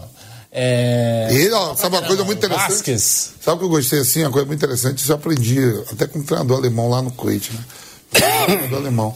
Pô, o Hendrick já chegou falando um idioma, cara. Tá tomando bem. aula, né? Ele, ele falou muitas palavras espanhol, e bem, né? Ele, ele já tá falando inglês e espanhol. Agora, pelo que eu entendi, tá focando mais no espanhol porque tá prestes Não, a se hora, mudar e mesmo. etc. E aí deixou um pouco de lado o inglês, mas tá estudando várias línguas. Eu vi a entrevista dele, em, alguma, em algum momento ele pô, colocou bem o espanhol mesmo, da hora. O Hendrick tá se ambientando ali no Real Madrid. Ele deve ter olhado isso tudo aí, pô, foi campeão brasileiro, esses caras, esses monstros aqui, não dá pra ir em janeiro, não. É. Deve ter pensado. Você acha que não passa, não, Flávio, da cabeça do cara? Vem no estádio, aquele Eu estádio. sou muito a favor dessa coisa de vender até logo, sabe? Mas o problema dele era a idade, né? Idade, idade. Não, o Palmeiras não tem culpa. O Palmeiras se Não, mas aí ele vem nesse esse cenário todo. Ele diz, porra, será que os caras não viram pra vir já dia 2 de janeiro? O Hendrick é um sucesso. O Real Madrid que divulgou esses vídeos nas redes sociais. Mais de 60 milhões de acessos só nesse vídeo aí do Hendrick conhecendo as estrelas do Real Madrid. No TikTok, quase 9 milhões de acessos. E 52 milhões de cliques, contabilizando aí o Instagram, as outras redes sociais. Então é um sucesso aí o Hendrick, tá todo mundo na expectativa lá na ele Espanha. todos- Já chegou falando espanhol. Abraçando todos os afrodescendentes, que o Real Madrid tem muito. hein? e está se ambientando. É, quando houve o evento do Hendrick com o novo patrocinador, etc., eu cheguei a conversar com o pai dele, o Douglas Ramos, falou que de fato, né, esse ia ser o cronograma. Primeiro Estados Unidos, ele foi para Boston, até curtiu um- uns jogos lá de NBA, é, numa ação com a nova fornecedora de material esportivo. Partiu para a Espanha, está nesse momento na, na Espanha, conhecendo o Real Madrid. Teve um encontro aí com o Carlo Ancelotti, com o elenco do Real, conheceu toda a estrutura. Ontem assistiu Real Madrid e Vídea Real. E o Hendrick, esse sucesso todo. Eu acho que isso é um compromisso oficial, viu, Pedro? Eu não acho que seja, ah, vou passar férias lá, não. Não, eu- acho que ele tinha já uma certa obrigação de fazer isso. Ah, conheceu o presidente do clube, que ele não Convite, conhecia, foi comprado. isso, Florentino Pérez. Treinador. E o Douglas também falou, o pai do Hendrick, que eles já vão ver já algumas casas em Madrid, eu, já vão... eu não sei se. Eu não sei, ó, hoje tem. Hoje, Flávio, tem o sorteio da, da Liga dos Campeões. Já teve, Bruno? foi. Já foi. Já Já foi, né? Já foi, já foi. E parece, me parece que, se eu não me engano, o presidente do, do Real Madrid ia ter uma reunião hoje com o Ancelotti para oferecer dois anos de contrato para ele. É. E aí, seleção? É. Nem tem presidente agora. e não teve. Ah, baita Real. Madrid vai jogar com o RB Leipzig. Vai pegar, ah, saiu já. E, o- né? e o Guardiola pegou o Copenhague. Copenhague, City Copenhague. o Carlo Ancelotti, que foi questionado aí sobre seleção brasileira e também sobre o Hendrick. Claro que ele Celso- citou sobre seleção e falou É, do Hendrick. E disse aqui o seguinte em relação ao, A promessa, a joia do Palmeiras, Hendrick, está evoluindo muito bem, isso é certo. Eu diria para ele desfrutar o momento. Ele veio nos visitar, nós falamos com ele. Mas até julho nós não podemos contar com seu futebol. Ele está aprendendo espanhol. É um garoto encantado pelo que conseguiu alcançar. Como eu disse, ele está desfrutando o momento. Agora concentrado na seleção olímpica. O esperamos até julho, declarou Carlo Ancelotti. Eu tinha trazido aqui a informação na semana passada é, que o staff do Hendrick recebeu contato da CBF, é, da comissão técnica do Ramon Menezes, que vai disputar o pré-olímpico. Se o Hendrick disputar o pré-olímpico, ele vai desfalcar o Palmeiras na Supercopa contra o São Paulo. Mas não tem o menor sentido isso. É e agora, essa declaração do Carlo Ancelotti falando, ó, tá concentrado aí na seleção olímpica, também tem uma coisa que a gente sabe, o contrato do Hendrick tem alguns gatilhos, tem algumas obrigações com o Real Madrid, Talvez etc. a seleção olímpica seja um gatilho, porque realmente não tem o menor, não tem o menor sentido. Se bem que vai estar no meio do Campeonato Paulista, né? Não é? é vai perder, é. não, vai perder a Supercopa. Só né? a Supercopa do Brasil e o Paulista. Não, aí vai, vai, vai pra seleção olímpica. Né? não, não, aí realmente. Vai, vai mandar. Não, não, peraí, pô. Vai. Eu acho que o Hendrick o moleque, é seleção o moleque, principal, né? O moleque é jogador do Real Madrid. Três, ou seleção olímpica. O moleque é jogador do Real Madrid. O moleque é jogador do Real Madrid. Aí vão levar ele aí para disputar jogo aí no, no, pela Interlândia Paulista. Não dá, né? Não, não dá. Isso aí, esse campeonato já devia ter acabado faz tempo. E aí, se ainda, tipo assim, libera um jogo para ele vir jogar o, a Supercopa, então acabou. Não dá, né, velho? Não, não dá a menor condição. Deixa o moleque jogar com. Porque o moleque pode se machucar no jogo desse, velho. Ah, machucar pela seleção é uma coisa, machucar por esse jogo de campeonato regional e tal, acho que deixa o moleque, deixa o moleque quieto. Ah. Só passando aqui, ó, a Supercopa do Brasil, portanto, está marcada para o dia 3 de fevereiro. São Paulo e Palmeiras, São Paulo campeão da Copa do Brasil, Palmeiras campeão brasileiro, vão disputar a Supercopa do Brasil dia 3 de fevereiro. E a seleção pré-olímpica tem esse torneio aí de, de 20 dias, que vai do dia 20 de janeiro, o Paulistão começa no dia 21 e vai até o dia 11 de fevereiro. Ficaria 20 dias fora, o Hendrick perderia o começo do Campeonato Paulista e a Supercopa do Brasil. Começa é, Mas é lastimável. Eu, né? eu falei aqui semana passada, eu acho que o Hendrick já é papo para a seleção principal. Eu não vejo mais o Hendrick jogando na seleção olímpica. Nem no Campeonato Paulista, né, Pedro? Esse é o problema. É o que ele tem de opção. Fosse campeonato. Eu, eu mesmo falei, pô, vai passar. When you need to work quickly and confidently, you need Grammarly. It's a trusted AI writing partner that helps you get work done faster with better writing. And it works where you work across 500,000 apps and websites. 96% of users agree. Grammarly helps them craft more impactful writing. Sign up and download for free at grammarly.com slash podcast. That's grammarly.com slash podcast. Grammarly. Easier said, done. Seleção olímpica e tal. Vai disputar campeonato paulista, velho. É melhor disputar a seleção. Ou deixa o moleque descansando. Ou seleção. Vai pra seleção. Ué, tanto que o Ancelotti já falou, né? O Ancelotti não falou, vai disputar o campeonato paulista. Não falou. Falou, tá concentrado no, na seleção. É, lógico, lógico. Bora lá na Espanha. Com certeza não é melhor do que a Barra Funda. não é. Não é, Flávio. Vai iniciar esse debate. Nada, no... Eu só tô vendo você. Barra Funda ali, shopping, tudo. Tem quatro, cinco opções de shopping. Como você disse. Você atravessando dia, a ponte tem um rio maravilhoso. Como você disse limpo, outro dia, a cidade de São limpo. Paulo é imbatível. Lógico. Pesca lógico. um pouquinho lá no rio. Tá? É, tem aquela. Você viu os arranha-céu que está sendo construído na Barra Funda? Poxa. Em volta do CT do Palmeiras. Ô, você sabe que outro dia eu passei ali no. por cima do Tietê, ali na ponte da Casa Verde, durante. tipo fim da tarde. Cara, tem um pôr de sol ali. Você olha, é um negócio extraordinário. Se o cara faz um negócio decente eu, eu me baseio muito em Sevilha, né? Que a Sevilha ela, ela vive em função de um rio tão maravilhoso que eu fui lá em 82 até hoje não esqueci o nome, Rio Guadalquivir. A cidade toda tem vários barzinhos, vários locais de encontro tal, para fim de tarde, para o dia inteiro. Pra, assim, a gente já estava de madrugada na beira do rio. Cara, se faz um serviço decente, não tem a menor esperança disso. Eu estou colocando a situação. A beira do Tietê e do, e do, e do, do Pinheiros nossa, sabe, você imagina o que, trabalha, o que teria de comércio, de turismo. Aquele, eu olhei aquele Porto Sol e falei, nossa, Flávio, e tá... logicamente o Porto Sol com cheiro de merda, né? Se você faz o Porto Sol, se você. É lógico.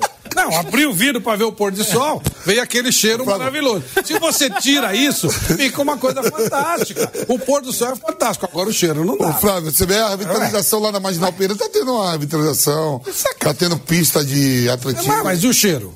Tudo, não, lá não. Adianta, e pernilongo, não dá, velho. Tem que limpar o rio, fazer uma coisa que presta, aí, aí faz um monte de barzinho, faz, aí sim, faz restaurante. Você, Barquinho indo, voltando. É lógico, você criaria um. É claro, você vai de um, de um restaurante para outro. Olha que coisa legal. Na, na, em Sevilha é assim, é uma delícia. Você fica lá e fala, nossa, até transatlântico entra lá, é bem legal. Transatlântico não, um navio um pouquinho menor, mas navio. Pô, aqui não adianta nada, cara. Desde que eu nasci, os caras falam que eu limpar o rio. Pô, cada vez piora mais. O rio é duro. Ele não, ele não anda. O rio não circula, é verdade. É mesmo, é parado. Circula, é parado. Também fica olhando assim. E o cheiro é uma delícia. O cara constrói aqueles prédios aí em volta e fala, pô, aqui. Imagina o cara abrindo a janela. Mas ainda assim, eu sou mais a eu sou mais ainda Barra Funda do que. Como é o nome do bairro? Moraleja. Moraleja. Eu também. Sou mais a Barra Funda. Aí, Pedro, vem do São Paulo. Boa. eu estou do lado falou do, do Rio. Estou do lado do Vampeta. Eu boto o Rio porque o Rio faz... Eu entro em Madrid e São Paulo, eu moraria em São Paulo, realmente. De verdade, de verdade. Eu, eu, eu dificilmente deixaria, deixaria de morar em São Paulo. Falei, no Brasil só moraria em Salvador. São, São Paulo e Salvador são duas cidades que eu moraria. Eu acho, eu acho Madrid uma delícia, mas acho que eu preferiria morar em São Paulo. Tenho quase certeza disso. Eu acho que o Bruno gosta muito de Madrid. Eu, eu acho que eu preferiria. Agora, Sevilha já. A Sevilha é a cidade de festa, né? É uma delícia, é bom demais. Mano. Você não gosta disso, mas é muito bom. aí, o Marcelino foi sequestrado nessa parada aí. Ele foi pra tardezinha. Tardezinha é a festa que teve, por isso que ele foi sequestrado. Esse cara outro aqui, o Pedro viu. Show do Tiaguinho. É, show do Tiaguinho. Os caras vão pro vai e digo, opa, onde eu vou pra casa pra ver. Achando que ia pegar o segundo é. tempo do. Isso aí, isso aí, do, isso aí, é, muito, isso aí é muito sério. Viu? É, mas é sério. Tem acontecido toda hora, inclusive, não sei se foi esse o caso. O, e é bom que a gente comece a ficar alerta a isso, porque Sim. sequestro é uma coisa muito séria, muito grave, é crime hediondo.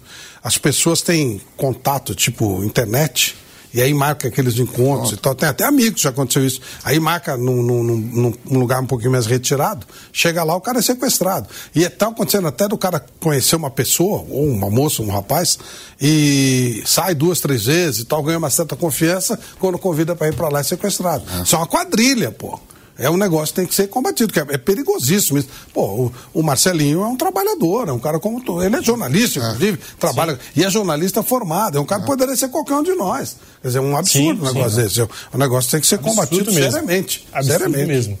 E tem muita gente aqui no chat entrando em contato com a gente, perguntando, né, novas informações do Marcelinho. E a nossa audiência rotativa também vai chegando, vai, vai, vai querendo se informar, vai querendo saber. o também, trouxe aqui no é, Tem informação né, aqui, para mim tá chegando aqui, ó, que já, já aprenderam dois, mas também não sei se é verdade que tem um monte de fake, né?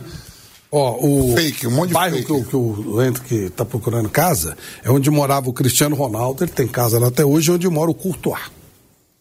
Bem, mas aqui é melhor ser vizinho do Arboleda. Arboleda aqui, Zé. Arboleda, cadê você, meu irmão? Você tá onde de férias, Arboleda? Não pode me abandonar assim, não. Você, Gil. Adoro, né, pô? Eu tô continuando trabalhando aqui, a família Carvalho, todo mundo satisfeito com a gente aqui, ó. Estamos presentes. A Arboleda sumiu, eu sou Arboleda e Gil. Os caras te Manuel, cadê você? Ô, ah, Manuel tá... Estão devendo uma bala pro Gil lá, impressionante. É, mas, mas Gil recebe. Ah, sabendo? Sabe, Gil é mano igual devendo uma bala pra ele. Ah, vai receber, Gil. Guarda essa poupança. Pro Gil. Pro Gil. Os clubes hoje isso aí estão devendo, se for mentira, por Guarda essa poupança. Mas a informação é muito boa. É uma bala, uma bala. Uma muita grana mesmo. É. É muita mas, grana é mesmo. Muito mais do que eu já ganhei a minha vida inteira. Deixa, deixa o Gil. Gil, fica tranquilo. Deve estar tá com uma boleda ele. Ele sumiu, ele, Manuel. Pô, Manuel não, Manuel tá no Mundial, deve estar tá no Mundial, é mesmo. Deve ter ido viajar com a galera. Lógico. Que coisa. Sassá, Sassá, cadê Sassá, meu amigo? Sassá também? Pô, a negraiada toda comigo. O outro lá, o, o Walter. Walter, Walter, dá, Walter tá comendo biscoito em algum lugar aí. Sassá subiu com o Amazonas. É. É, o Sassá. Mas a boleda é incrível. Cadê ele? Não pode abandonar a boleda assim. Pô, aquele, aí, aquele aí viu. Fica o Vampeta com o nosso. É, é. Eu tava vendo agora o São Paulo. O São Paulo, o São Paulo fez um jogo agora aí contra, contra o Milan, os campeões do mundo lá, Mundial. Que saudade quando eu vi o São Paulo do Arboleda, E onde é que tá a Arboleda? Será que ele tá jogando alguma pelada com camisa de. Ô, doutor... Será que ele tá jogando alguma pelada com camisa de outro time? Fala você. É, ele tá... do Agora é do Corinthians. Jogou tá com... do Corinthians. Será que Júlio mandou de presente a camisa pra ele? Ô, Pedro, você falou desse jogo de São Paulo com o Mila? É. O Dodô, bem ajeitadinho, ele consegue jogar ainda aí. Ah, também armou pro time. Os caras armou pro time do Mila. Não, veio o time de. No... Foi 93. Né? É. Veio o time de 93, os caras meteu o em 2005, pô. É, tava Dodô. Oito anos, a carreira. Horroroso. Metendo Richardson, é, Hernanes. Mas o Dodô Dodô, olha, tá fininho, velho. Dá pra brincar. Dá, o Richardson dá. Os caras meteram os caras em 2005, enganaram os caras do Milo. O Zedorf ficou louco. O Josué deu uma voadora no, no final do jogo. Nossa, o Zedorf foi pra cima do Josué. Josué é lógico. Aí depois ele saiu pé da vida com o Josué. Agora ele perguntou no Botafogo. e perguntaram também pro Sidorf do Milan. E aí, o que, que você tá achando do momento atual do Milan? E ele passou reto, ficou bravo com a pergunta. não sei o que se passou ali. Eu... Enfim. Aí eu tava vendo o jogo do. Milan ontem. Rafael Leão acabou com o jogo. Esse é craque, hein? É muito bom. Esse é bom jogador, hein? Caramba. É... E no Real Madrid, em 10 minutos Hendrick... a gente falou de eleição no é. Boca Juniors, a gente falou do Tudo. Hendrick, a gente falou do, do, do Marcelinho, esse caso grave do Marcelinho Carioca. A gente tá eu, Real Madrid, vários assuntos aqui. Ontem o Alaba sofreu lesão de cruzada, terceira do ano do Real Madrid. Teve o Courtois, o Militão e, e o Alaba. mercado o, agora, né? o Camavinga não, né, Bruno? Camavinga não foi tão grave, não, mas tá machucado ah, também. também. E agora o Real entra numa situação dessa que vai ter que contratar um zagueiro. É, só tem o Rudiger e o Nacho, não tem mais nenhum. Tem dois zagueiros no elenco. O Ancelotti falou que vai usar o Chouameni de zagueiro, se precisar. É, pode improvisar. Mas, mas não tem é, zagueiro no elenco. Talvez em janeiro contrate alguém. Não, e, e zagueiro bom, o Guardiola pega Leva a boleda, a boleda. A boleda. Meu amigo. o Gil, o Gil. Gil é a boleda naquela zaga do Real Madrid, aí a negalhada toda mas, tá mas, mas, todo zagueiro bom, o Guardiola pega, né? O Guardiola adora zagueiro. Difícil, se olhar no mercado, não tem muita opção, não. Nesse nível, né? Claro. Nesse nível. Boa saída de bola. É. De repente, numa dessas, abre espaço para esse menino Beraldo, pô. Não sei se ele estaria pronto para encarar um Real Madrid. Mas com o Militão lá e tal. É, ter que comprar alguém sério, esse menino, né? esse menino, ele é muito bom jogador, pô. Sim, jogador de alto nível. Bom, Bem trabalhado, vai conversar com o Ancelotti, de repente, poderia ser tão bom por E assim. E é canhoto, eles tá vão precisar de zagueiro canhoto. Pois é, pois é. Paulo está aguardando 20 milhões de euros do Leicester. 20 milhões de euros para o mercado europeu é um valor acessível. Para o Manchester City, então, 20 milhões de euros. É, muito pouco. Muito, é bem baratinho. Para o valor, para o mercado não, europeu. Não, Madrid, claro, mercado claro, europeu. Não, Madrid, você está falando.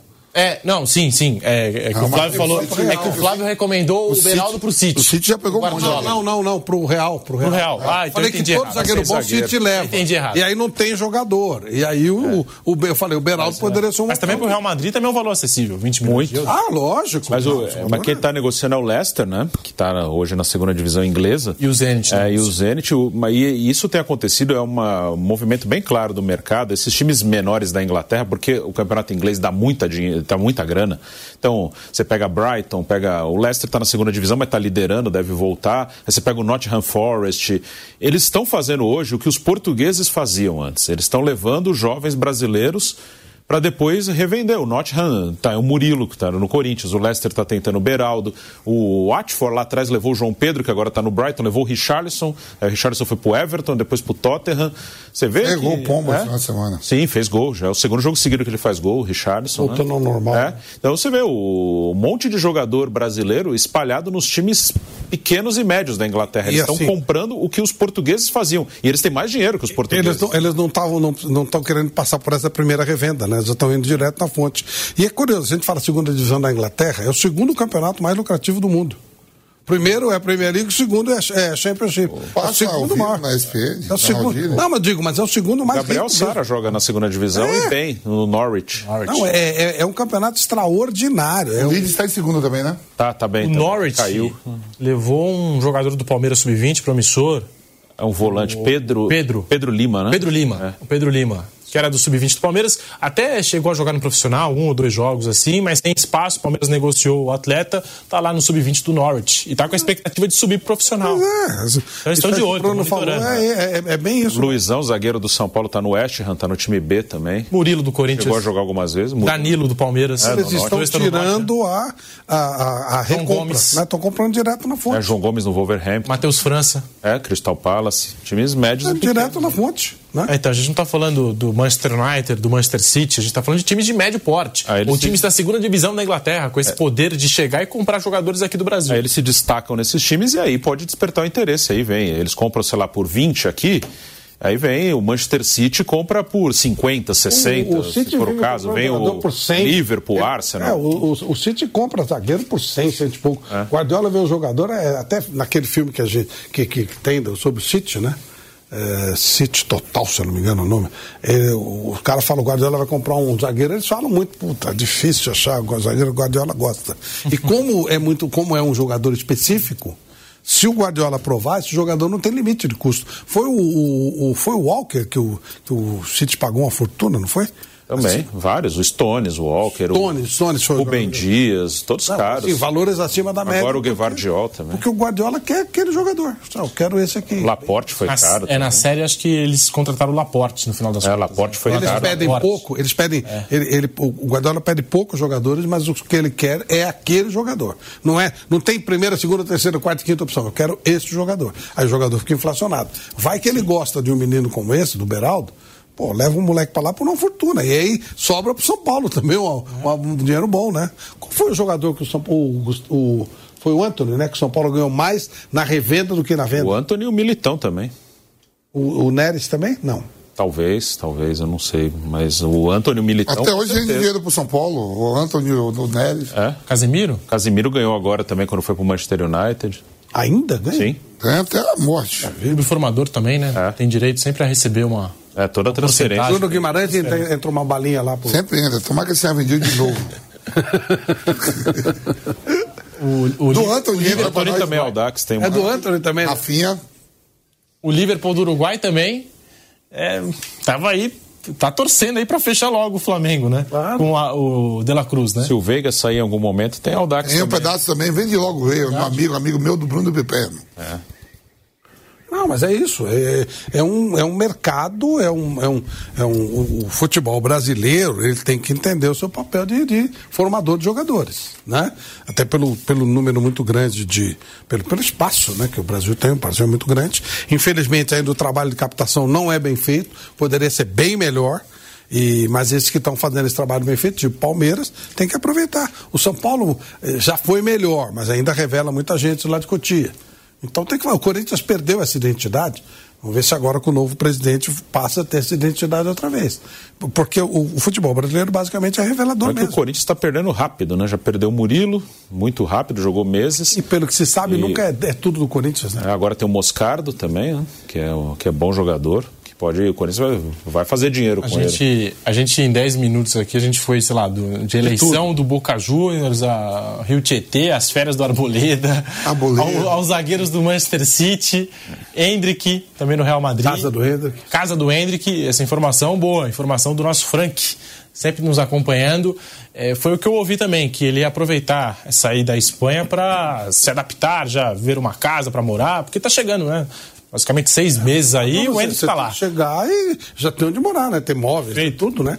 Tem que chegar e. E a expectativa do Hendrick para essa temporada? Eh, Qual a expectativa que você tem no futebol do jogador do Palmeiras, futuro jogador do Real Madrid, Flávio? Aqui no Brasil? Ou lá? É, esses primeiros seis meses e depois o que você espera do Hendrick no Real Madrid? O, o, o Hendrick é um jogador absolutamente intenso, fica claro isso. É, o, o que seria natural em tese, tá, Pedro? Tese. Pô, o cara já está vendido pro Real Madrid e tal, campeonato, primeiro, primeiro semestre do futebol brasileiro, perde muito tempo com o regional, até abril e tal. Pô, vai arriscar, vai pôr o pé, vai dividir. Sabe, seria o natural que ele tirasse um pouquinho o pé. Mas não acredito que ele faça isso. Ele é um jogador extremamente intenso, é um jogador que, que gosta daquilo que faz. E é garotinho, né? Tá começando agora ainda. Então eu acho que ele vai fazer, ele vai ser, vai jogar muita bola ainda aqui no Palmeiras. E chegando no Real Madrid é outro mundo, é outra realidade. Aí vamos ver, vai depender de como o Real esteja, das necessidades. Às vezes eles antecipam etapas pela necessidade. Mas a princípio, no Real Madrid, ele vai dar um tempo, né? Talvez vá pro, pro Castilla, joga um pouquinho lá. Talvez fique na reserva e entre eventualmente.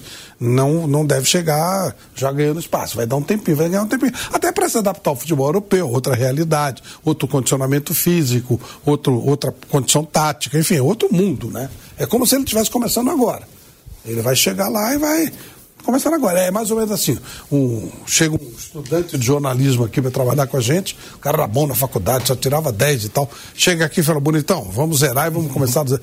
começar do zero, que a conversa aqui é outra. E ensina tudo. É mais ou menos o que ele vai ter que fazer lá. No, o, que, o que ele aprendeu aqui, aprendeu bastante aqui no Brasil. Ele vai melhorar muito. lá. Praticamente não tem, não tem muitos, muito sentido lá, né? Pelas ideias de jogo, pelo tipo de campeonato, pelo número de partidas que se disputa. Então, praticamente, ele vai usar esse primeiro ano, imagino eu, para entrar nesse mundo de nível altíssimo do futebol. Porque o futebol europeu é outro mundo, é outra realidade. E é essa realidade que ele vai ter que aprender. O vídeo do Hendrick com os jogadores do Real Madrid, conhecendo o Real, está entre os mais acessados das redes sociais do Clube Merengue. Repercussão assim no mundo inteiro. Eu vou lembrar também agora, com a seleção brasileira principal, o Brasil foi jogar na Colômbia, e ao chegar lá na Colômbia, os funcionários do aeroporto, todos tirando foto com o Hendrick e tudo mais. É, sucesso até mesmo fora do Brasil, Hendrick, hein? Não, você vê, ó, você vê pelos atletas, né? Assim, vamos supor que eu estivesse jogando no Corinthians e o Corinthians comprasse a revelação do Vitória de seis anos, que é uma, uma revelação do, do Uruguai. É muito divulgado. O Real Madrid, quando compra o Hendrick, os caras tudo já sabem, pô, tem uma promessa que vem vir aí, que tá lá no Brasil, porque, né? porque tem quem? Tem o Vinícius Júnior e tem o Rodrigo, que é abraçado pelo Modric e tudo, e ele foi para a seleção principal, né? Seleção principal jogou. E as notícias correm lá, a gente lê. A gente lê aqui nossos jornais, lá os jogadores também vê. Então, tem um menino aí que é a maior promessa do futebol brasileiro, tá chegando aí, porque você vê como os jogadores recebem ele, todo mundo abraça, tudo. Com carinho. Você acha que o Real Madrid também já contratou outros jogadores para base? Tem, tem outros, não é só ele. Mas não tem o impacto que o Hendrick tem. Isso é verdade. Isso é verdade. E, e como disse o Vampeta, todo mundo está aí acompanhando. Está acompanhando. É, os jornais. O jornal marca. Pô, meti o pau direto aqui no Abel, o falava Abel, com ele, é. daqui a pouco. Os caras leram o jornal marca. Quando ele estava no banco, era é. só crítica em cima do Abel Ferreira. Aí ele está indo agora, ó, campeão brasileiro, decisivo nas partidas finais, sai lá, pô. É, o, o, talento é. do, do, o Hendrick que está no banco, o técnico tem, não quer usar. Você tem dois, dois brasileiros no é, o Militão está machucado, né? Você tem dois, agora o Vinícius Júnior está sendo convocado o Hendrick e o Rodrigo, deve ter saído matéria pra caramba lá. Ah, sim, foi. Mas, é, ah. Você jogou, e até em cima disso, um jogador brasileiro, ele ainda é uma expectativa de show. Né? A imagem do jogador brasileiro, por ver um diferente aí. E o Real Madrid, ele é muito essa coisa de show, né? Lembra a história que o Luxemburgo conta que o, que o Florentino falou para ele, bonitão, eu, não tem negócio de segurar resultado. O Real Madrid é, é show. E ele é uma atração nova. Ele é, e um brasileiro, e tem a história do Vinícius, tem a história do Rodrigo, tem a história do futebol brasileiro. A imprensa, a imprensa espanhola do mundo está esperando jogar os três. É, e aí o moleque, pô, fazendo sucesso aqui e tal, os caras ficam ligados. Eu vi o abraço que o Antelote deu nele, Flávio. E com essa renovação do Antelote, eu tava falando, mesmo, mesmo que, vamos supor, que não acontecesse nada na CBF, Bruno. Tá lá o Edinaldo, que eu acho que também vai voltar. Se, se, a FIFA, se a FIFA liberar, a eleição ele ganha de novo. Eu acho que. Não, não sei. Eu... Ele vai passar pela FIFA como é bom, né? É, eles vão, eles querem monitorar o. É, isso vai chegar segunda-feira. Acho que ele perdeu a vez. Você acho acha? que a fila andou, eu acho, mas. Eu acho que ele ganha. Acho que ele ainda tem as federações na mão. É? Bom, então tá. Eu acho que ele ganha. E aí, é... vamos supor, tivesse tudo normal, o Edinaldo. Ó, o Vinícius está aí, vai ter a Copa América, vai fazer a Copa América. Depois... E o Antelote renovando? Como é que ia ser? Que o homem vai chamar o Antelote para renovar agora por dois anos. Falou que a reunião sai. Sai hoje ou amanhã. Quem vai falar não pro Real Madrid? É, é. O Ancelotti está no caminho do Hendrick, certamente. Ou no Real Madrid, e tem essa expectativa para renovação, mais dois anos de contrato. Ele mesmo já vem falando, né? Como é que vai se recusar o Real Madrid? É, o, o Mourinho, perguntaram pro Mourinho nessa situação do Ancelotti, ele falou, só se ele fosse um louco para sair do Real Madrid. E aí ele concordou, ele falou, é, eu concordo com o Mourinho, só se eu fosse não, maluco para sair falou, daqui. Só teve cara. um louco para sair de lá. Fui eu, ele o Mourinho falou. Foi, né? Teve isso. E Vai, e aí eu falei, né, do Ancelotti com o Hendrick. Ou no Real Madrid ou na seleção brasileira, né? Ele vai estar no caminho do Hendrick aí, e os dois já tendo esse primeiro contato. Até onde eu sei também, a comissão técnica do Real Madrid vem conversando com a comissão técnica do Palmeiras, porque esses dias o Abel Ferreira revelou que teve uma conversa, uma ligação com o Carlo Ancelotti, né? Então, é, o Hendrick vem sendo monitorado aqui também no futebol brasileiro, é, vem tendo todo um acompanhamento e tudo mais. E a sua expectativa, Bruno Prado, para a chegada do Hendrick lá na Europa e também esses seis meses que a gente estava debatendo, discutindo aqui, Supercopa do Brasil, vai jogar, não vai jogar, Paulistão, vai jogar, não vai jogar. O Hendrick hoje tem quatro títulos com a camisa do Palmeiras. Dois brasileiros, uma Supercopa e o Campeonato Paulista. Se ele vencer o Campeonato Paulista e a Supercopa de 2024, deixa o Palmeiras com seis títulos na conta. O Dudu, que é o maior vencedor da história do Palmeiras, ao lado de outros ídolos do Verdão, tem 12 títulos, né? Então ele pode deixar o Palmeiras com seis títulos na conta, Bruno Prado? É, é o Hendrick ele conseguiu, apesar do pouco tempo, é, sair com conquistas, né? principalmente essa última do brasileiro. Né? Ele participa também do título brasileiro de 22, do Paulista de, desse ano, que ele faz gol, mas essa conquista do do Campeonato Brasileiro de 23, eu acho que é a grande marca do Hendrick no Palmeiras. Ele consegue sair do Palmeiras com uma grande marca. Ele foi fundamental nessa reta final. Esse jogo que a gente está vendo aí nessas imagens, que é a virada contra o Botafogo, é um jogo muito do Hendrick. Esse será o jogo mais lembrado do Hendrick pelo Palmeiras, esse jogo com o Botafogo. Ele foi fundamental nessa virada que é o jogo que eu acho que decidiu o campeonato. Né? Acho que aí o campeonato foi resolvido. Né? O, se o Botafogo ganha esse jogo, o Botafogo provavelmente seria campeão. E acho que esse jogo marcou a virada do campeonato brasileiro. Então o Hendrick tem essa marca. Na Espanha, é, ele vai chegar como um jovem muito promissor, que o Real Madrid aposta nele. E pode até conseguir um espaço mais rápido, porque o Real Madrid tem poucos atacantes. Mas não vai ser essa a exigência, né? O Real Madrid, isso eu falo pelo histórico recente, né? O Real Madrid não cobrou do Vinícius Júnior que ele chegasse arrebentando no primeiro ano. Não cobrou do Rodrigo que ele chegasse arrebentando no primeiro o ano. Menino né? lá, o outro também, que nem ficou, está sendo emprestado, né? Está no Frosinone agora, da Itália. Está emprestado, esse ainda não virou. Então o Real Madrid trouxe os meninos e o Vinícius, no primeiro ano, teve os seus altos e baixos. O Vinícius foi estourar lá para o terceiro ano, o Rodrigo mais ou menos isso também. Então o Hendrick, eu acho que não terá essa cobrança assim, imediata. Ó, você tem que chegar e arrebentar. Pode acontecer. O menino está bem, é talentoso, tem personalidade. E Bruno, o jogador do Real Madrid, o jogador do Real Madrid, todo mundo quer. Você vê aquele lado lá, sinal lá, o como é? Odegaard. Passou lá, né? Não foi bem, os caras. É, tá no Arsenal. Tem tá o japonês. caramba, Tem o Cubo também. Ah. O Cubo tá muito bem na Real Sociedade, ah. que foi outro que o Real Madrid pegou novinho também, emprestou, jogou no B. É, acabou não sendo aproveitado, está na Real Sociedade muito bem. É, o Real Madrid tem feito isso, né? A gente citou o Cubo e o Odegaard, que não são brasileiros. Mas tem o, o Valverde mesmo, que hoje é titular do time também, chegou lá novinho, é, teve, ficou no time B, saiu, voltou e hoje é também um titular absoluto. O Real Madrid faz isso muito bem e acho que o Hendrick vai ter a tranquilidade, não vai ter a cobrança. Pode até já arrebentar no primeiro ano. Mas se não for no primeiro, vão dar o tempo para ele para que ele se adapte e isso vai acontecer. Pode demorar um pouco mais, um pouco menos, mas eu acho que o Hendrick terá uma passagem pelo Real Madrid muito boa. Vamos falar do Corinthians. De acordo com informações do UOL, o Corinthians está muito próximo de acertar a compra do zagueiro Lucas Veríssimo. Está muito próximo aí o Corinthians de um acordo com o Benfica. Faltam detalhes. E o Veríssimo deve ser comprado pelo Timão por 8 milhões de euros, cerca de 43 milhões de reais. Contrato de quatro anos. E o Corinthians deve pagar o Benfica em até três parcelas. 2 milhões de euros no fim de 24, 3 milhões de euros no fim de 2025 e 3 milhões de euros no fim de 2026. Informação essa que foi publicada inicialmente pelo portal Meu Timão. O Veríssimo estava emprestado pelo Benfica até junho, mas o Corinthians se antecipou para garantir essa permanência do zagueiro, que foi importante aí nesse segundo semestre. O Corinthians está muito feliz com essas condições que foram colocadas na mesa pelo negócio e entende que está comprando um zagueiro de seleção brasileira. 43 milhões de reais, quatro anos, Lucas Veríssimo. Para mim, baita zagueiro. Mas é um bom negócio por esses valores? Vampeta, Flávio e Bruno. Eu gosto muito do Lucas Veríssimo. Acho um zagueiro firme, boa, boa impulsão, boa, boa série de bom passe, tudo. E, e vai precisar, né? O Corinthians vende, vendeu teve um relacionamento com o Benfica, não vendeu aquele zagueiro lá, Bruno, como era que jogava aqui? João Vitor. O João Vitor. Não, onde é que tá ele? Tá lá ainda jogando? Tá lá, mas não tá jogando e estão falando de que ele vai voltar para o Brasil, falando ah, de pega logo emprestado. Inter. É, pega emprestado de volta. Tá ali. Eu acho que é justo a contratação dele. Eu compraria também. Flávio Prado, Corinthians próximo de um acordo com o Benfica pelo Lucas Veríssimo.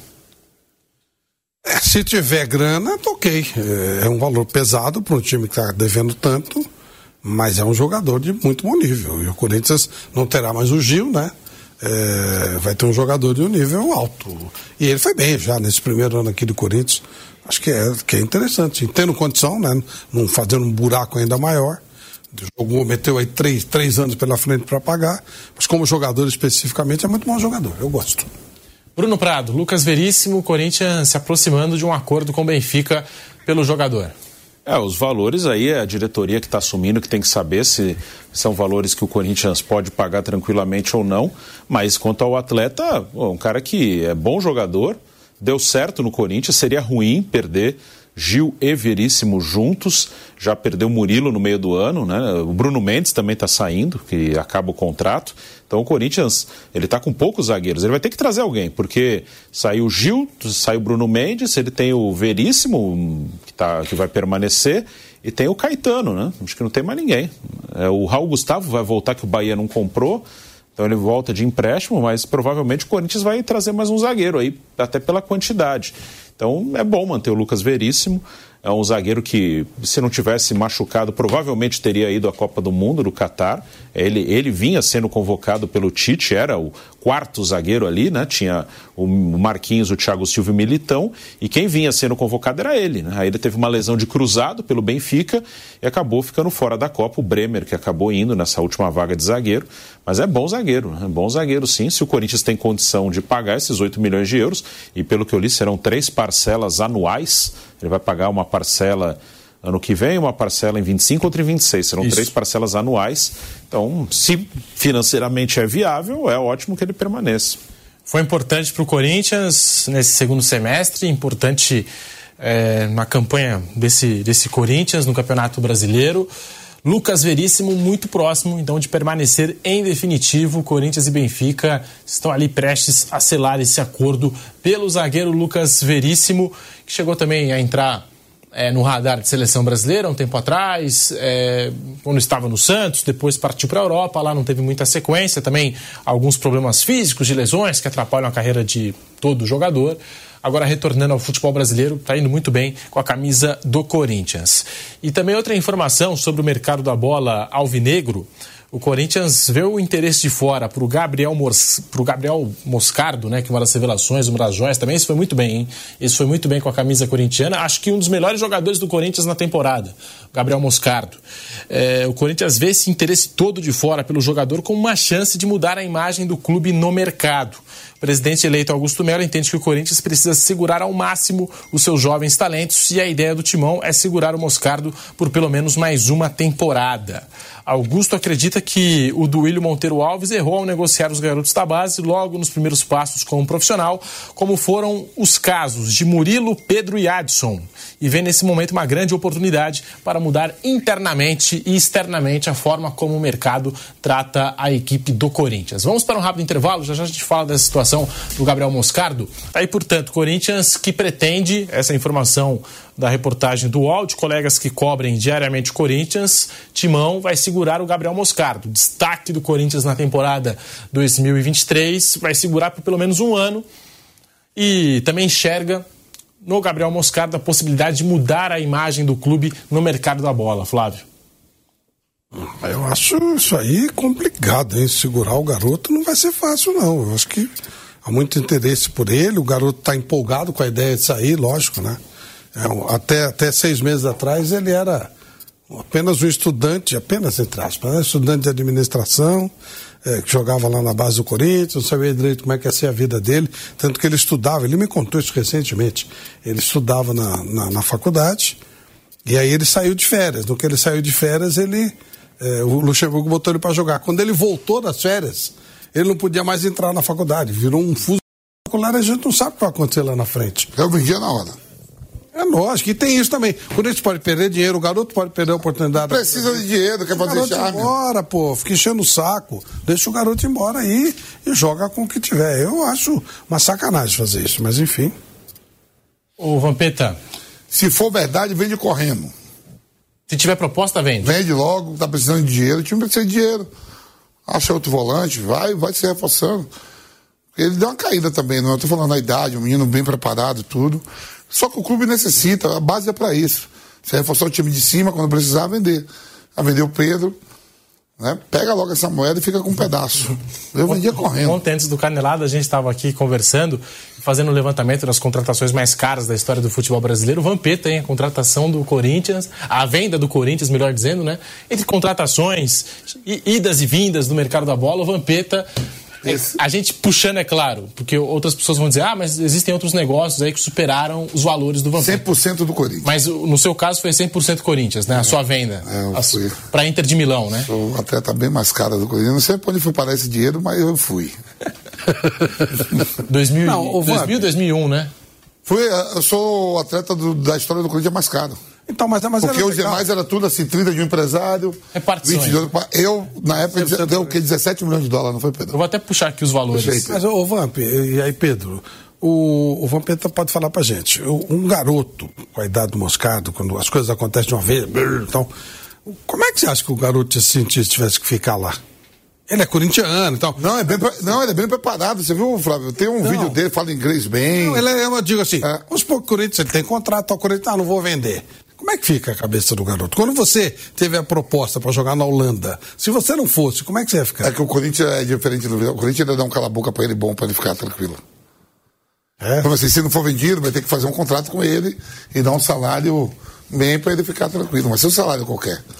Aí o salário dele deve ir para uns 200 pau, 250 mil reais. E você acha que o cara fica. Aí fica mais tranquilo, vai jogar para ser vendido de novo. Mas eu, é melhor vender logo.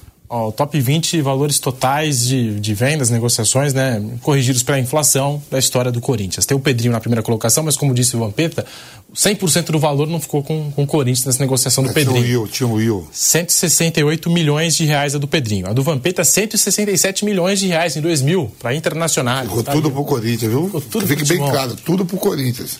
Tudo, eu fui filantropicamente, filantropicamente jogando. Sobrou nada, tô aqui, ó firme e forte com a família Carvalho. Gabriel Moscardo. Bruno Prado, situação do Gabriel Moscardo e essa intenção da diretoria do Corinthians de manter o jogador por mais uma temporada. É, claro que ele tem contrato, o Corinthians é, tem o direito de manter o jogador se não chegarem no valor da multa. Então, uma coisa é a questão contratual, outra é realmente assim, a, a, assim o andamento natural das coisas. É, o Moscardo é um garoto talentoso, é o tipo de jogador que hoje tem mercado valendo mais dinheiro, garoto, né, pela idade dele, um garoto que mostrou um bom futebol. Então, é um jogador que desperta interesse para pagar caro, de times, de, principalmente da Europa, para pagar caro. Cada vez mais eles vêm procurar jogadores jovens aqui.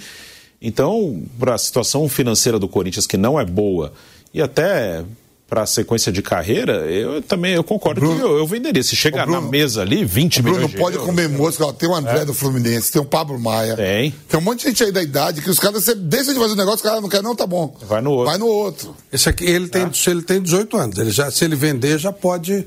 Já, já pode vazar. É. Aí. E aí, eu tava vendo o Fluminense aí, ah, não sei, vou segurar o.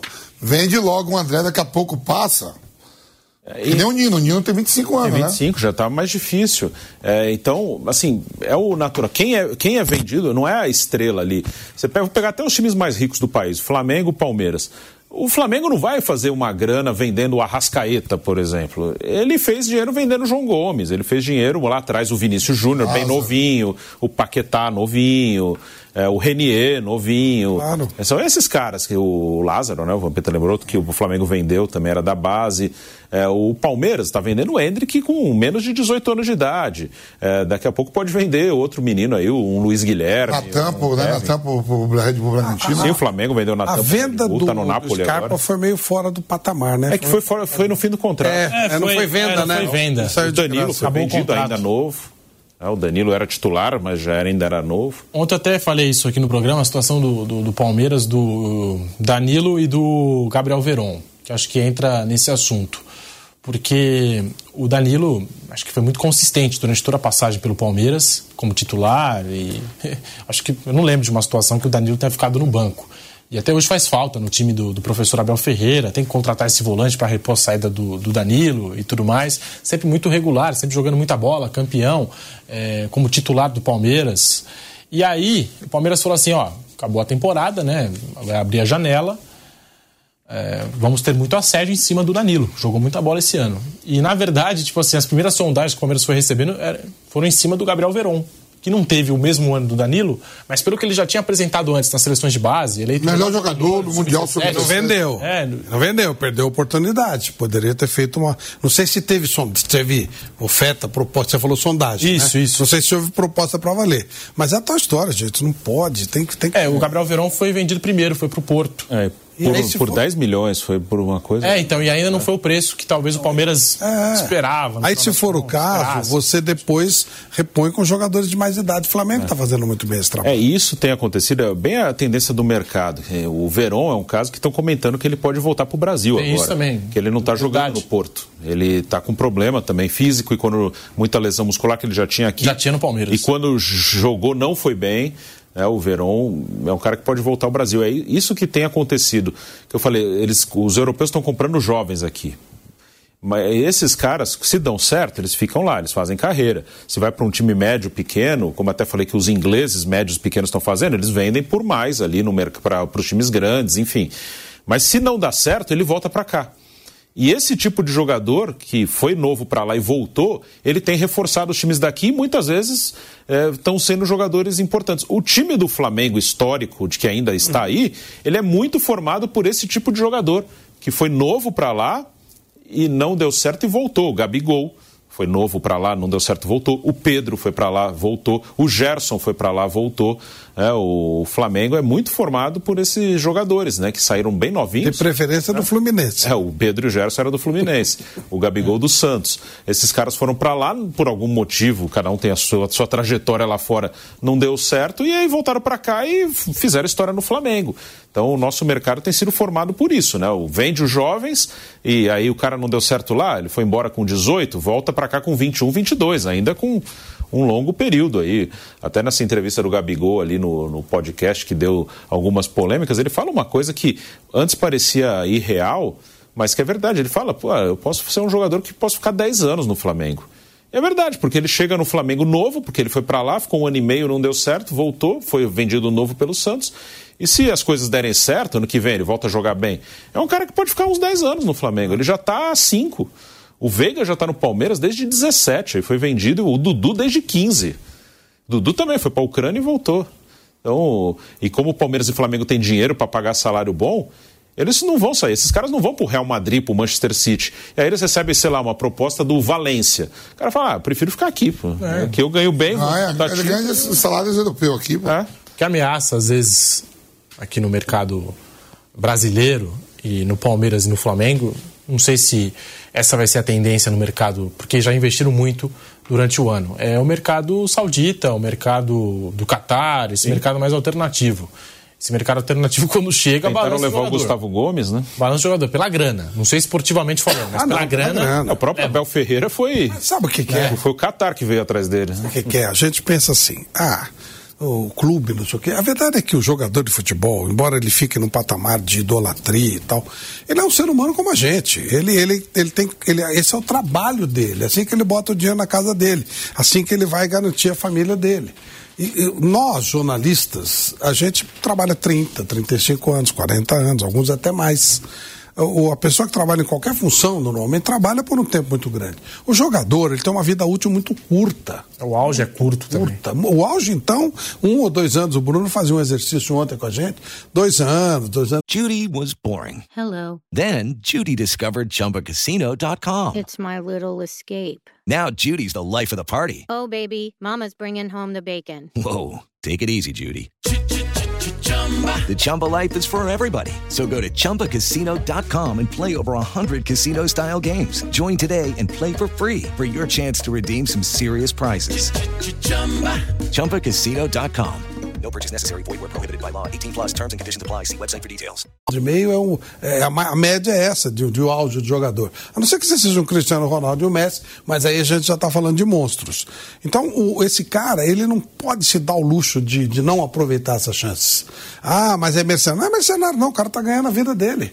Qualquer profissional que tiver uma proposta melhor de um outro lugar, ele tem que aceitar, ou tem que pelo menos levar em consideração. E no caso do, do quando a gente trabalha numa outra profissão que te dá mais tempo né, de vida útil, você pode até se dar o luxo de, ah, aqui eu não vou e tal, não sei o quê. Mas quando você está falando de jogador de futebol, a vida é muito curtinha, o tempo é muito pequeno.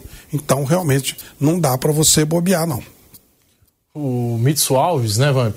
Que concedeu entrevista pra gente. Ele é, foi jogador, hoje tá cuidando da fortuna, do, do dinheiro da, da boleirada e tudo mais. É, concedeu entrevista ao microfone da Jovem Pan. Ele, ele me falou: Ó, você vai trabalhar a vida inteira como jornalista, mas o jogador não. O jogador, ó, às vezes tem uma lesão que atrapalha a carreira. É, o auge dura pouco, tem poucas oportunidades tem, também, é, tem que abraçar, tem, tem que alguns craques no mundo né? O Van Basten mesmo é um cara que é do craque, principal jogador da seleção da Holanda. Ele machuca o tornozelo muito precocemente, muito cedo, né? Tem essas lesões. Hoje, o Bruno acabou de dar um exemplo aqui agora. O Real Madrid, o maior clube do mundo, perdeu três atletas agora com lesão de cruzada, né? Isso é faz uma falta muito grande e atrapalha. Mas são jogadores que têm um patamar de vida já bem renumerado, mas não é só isso. Você acha que o Neymar tá feliz em casa, tá lesionado, só entrando dinheiro, que ele tá jogando, né? Sim. Então é, é, é, uma coisa muito rápida mesmo, decisiva. Você para, Pedro, de jogar. Alguns hoje até vão até 38, 40. A gente tá vendo o Fábio com 4, 42 jogando. Mas não é todo mundo que tem o mesmo organismo, o mesmo tipo, né? Sim. Então, parei de jogar. Eu parei de jogar com 34, 35, novo pra vida.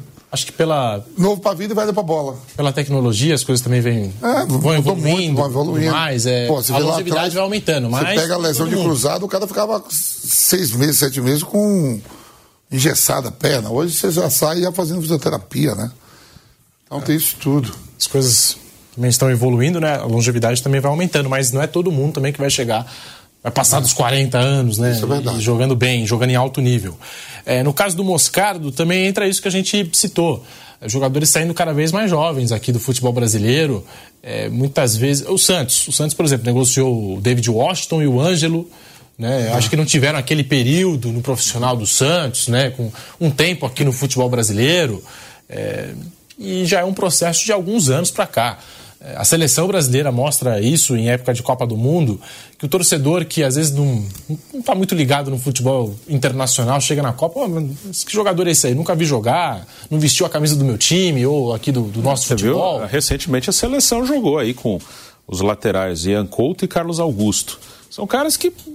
O Ian acho que nem jogou profissional aqui, ele era do Coritiba. Aí foi campeão mundial sub-17 com a seleção, o Grupo City levou. Aí já jogou no Braga, está no Girona. Girona joga hoje, se venceu o Alavés, volta a ser líder do espanhol, que ontem o Real Madrid assumiu a liderança vencendo o Vídeo Real. E é um bom jogador, é um bom jogador, só que aí chega na seleção, principalmente no momento que a seleção está perdendo, aí fala, como é que põe esse cara aí?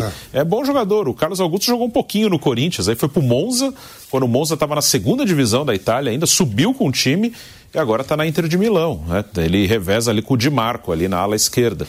Então, será cada vez mais normal, isso também faz parte do nosso mercado, que a seleção brasileira tenha jogadores que o público não conhece muito. Se você olhar a seleção, não só a atual, pega aí a seleção que foi a Copa do Catar, que foi a Copa da Rússia, até a do Brasil de 2014, você vai pegando, vai voltando. A maioria dos jogadores é, não, assim, não tem, chega no máximo, já peguei, já estudei isso uma vez, a maioria, ela, eles jogam no máximo três anos como profissional no Brasil. Esses caras que estão na seleção hoje ou estiveram nos últimos anos. Jogam três anos profissionalmente e depois vão embora. E são esses que hoje compõem a brasileira. E não só a brasileira, a Argentina, campeã do mundo, também. Que muita gente fala, ah, por isso que o Brasil não ganha. Não tem nada a ver. A Argentina é do mesmo jeito, até mais. A Argentina, como os times brasileiros são mais ricos, ele até segura que os jogadores no Argentina não. Argentina o cara surge e já vai embora. Então, a Argentina teve no elenco um jogador que, é da, que joga nos Estados Unidos, não estou falando do Messi, estou falando do elenco campeão do mundo que o Messi estava no Paris, o Almada, era reserva. Joga lá e, e vai aparecer, e como hoje o futebol europeu está comprando muitos jovens, é, às vezes vai faltar jogador também no futebol europeu na, na seleção brasileira. E vai ser cada vez mais normal assim que um atleta atue aqui ou atue no futebol árabe e acabe jogando na seleção. Estamos ao vivo com o Bate Pronto para você pelas ondas do rádio, também no canal do YouTube Jovem Pan Esportes. Vai deixando o seu like. Daqui a pouquinho nós vamos falar do sorteio da Liga dos Campeões da Europa. Pedro, diga lá. Eu saí daqui um pouquinho e eu estava falando com o doutor Nico, que é o encarregado, o doutor Oswaldo Nico, que é encarregado do caso do Marcelinho, e as coisas estão caminhando muito bem. Três sequestradores já foram presos. E dentro da normalidade, em alguns minutos, no máximo meia hora, o Marcelinho vai ser liberado informação é bem positiva, é bem, bem favorável. Ah, então é verdade mesmo. que Aqui que eu falei, eu falei o filho dele estava dois. É, três já. É. O filho do, do, do, do Marcelinho estava inclusive ao lado lá do doutor Nico. E o, graças a Deus a coisa está caminhando muito bem. Claro, enquanto ele não tiver é. liberado, não se sabe o que pode acontecer. Mas está tudo muito, muito certinho, está sendo negociado apenas o local da, da soltura do Marcelinho. Então, nos próximos minutos, se Deus quiser, teremos a informação de que o, de que o Marcelinho está solto. Só está, a negociação está nesse momento. Onde ele vai ser solto? Inclusive negócio de, de resgate, de valor, tal, nada. Já os, os três estão presos, três pessoas, três sequestradores, e agora a expectativa é só o acerto do momento da liberação, que deve acontecer em alguns minutos. Informação importante agora, trazida aqui pelo Flávio Prado, em contato com o delegado Nico, que está trabalhando aí é, nessa operação da polícia. O Nico é muito fera. Ele, eu sou amigo do Nico há muitos anos. Ele já ajudou quando o Robinho foi a mãe do Robinho foi sequestrada. Na época, aquela época, né? 2004, ele, 2006. Ele né? é muito fera nessa área. Ele, ele, muito, ele, ele livrou muita gente de muita dificuldade já. E graças a Deus está no, tá, tá em boa, tem tá ótimas mãos o caso. Está em ótimas mãos. Informação importantíssima. Muita gente procurando aqui a Jovem Pan é, procurando informações sobre esse caso do Marcelinho Carioca, caso lamentável, absurdo, e o Flávio trazendo agora num contato que ele acabou de ter com o Dr. Nico, portanto, é, então em cerca de 30, 40 minutos, né? essa foi a, a projeção, o Marcelinho Carioca é, deve sair ali do, do, do controle desses, é, desses bandidos, né? desses sequestradores. É, o carro do Marcelinho Carioca foi encontrado hoje pela manhã, abandonado é, na região de é, Itaquaquecetuba, né? É, ali próximo de, de, de, de Mogi das Cruzes e tudo mais. E a gente segue apurando essa, essas informações do caso do Marcelinho Carioca. O Vampeta também já tinha trazido as informações dele, né? Jogaram juntos no Corinthians. Ídolo do Corinthians, Marcelinho Carioca. Ex-jogador, é, como citou o Flávio também, jornalista, com diploma, formado. Sim, ele é formado. Formado. Então tá aí um caso lamentável. Ontem foi a uma festa em Itaquera, né? A tardezinha, né? Que o Vampeta até citou aqui o Foi lá show. no campo do Corinthians. E depois é, houve ali o desaparecimento e é, ele, ele, a... ele saiu com uma moça de lá do, do local e aí desapareceu. Não, não temos informação que tenha vinculação da, desse caso da moça com, com, ah, sim, com... a polícia está investigando. Mas tem acontecido muito esse tipo de coisa, né? De o cara sai aí, eles chamam de golpe do amor. Cara sai com alguém aí achando que tá tô se dando bem, né? Como se tô se dando bem e às vezes a coisa pega. A polícia cuidado, segue... né? Fica esperto, toma um pouco mais de cuidado. Ah, sim. A polícia... Sem culpar a vítima, tá? Vítima é vítima. Mas é ficar ligado, né? Ficar... Com certeza. Cara, se achar, sabe, eu sou demais e tal, às vezes, às vezes a coisa é mais complicada. A polícia segue investigando também as motivações desse sequestro do Marcelinho Carioca e segue apurando esse caso, Flávio. É dinheiro mesmo. Pra... É dinheiro mesmo, a grana, né? É. Chegou, chegaram a, cogitar outras possibilidades aí, mas eu acho que. Não, não, é, não, sentido... é dinheiro, pediram dinheiro. O Petateste já deu informação. E parece até que já pagaram alguma coisa e tal. Foi, foi dinheiro. Esse caso sério, é, gravíssimo, né, envolvendo o ex-jogador Marcelinho Carioca, sequestrado. E a gente vai atualizando você aqui na programação da Jovem Pan.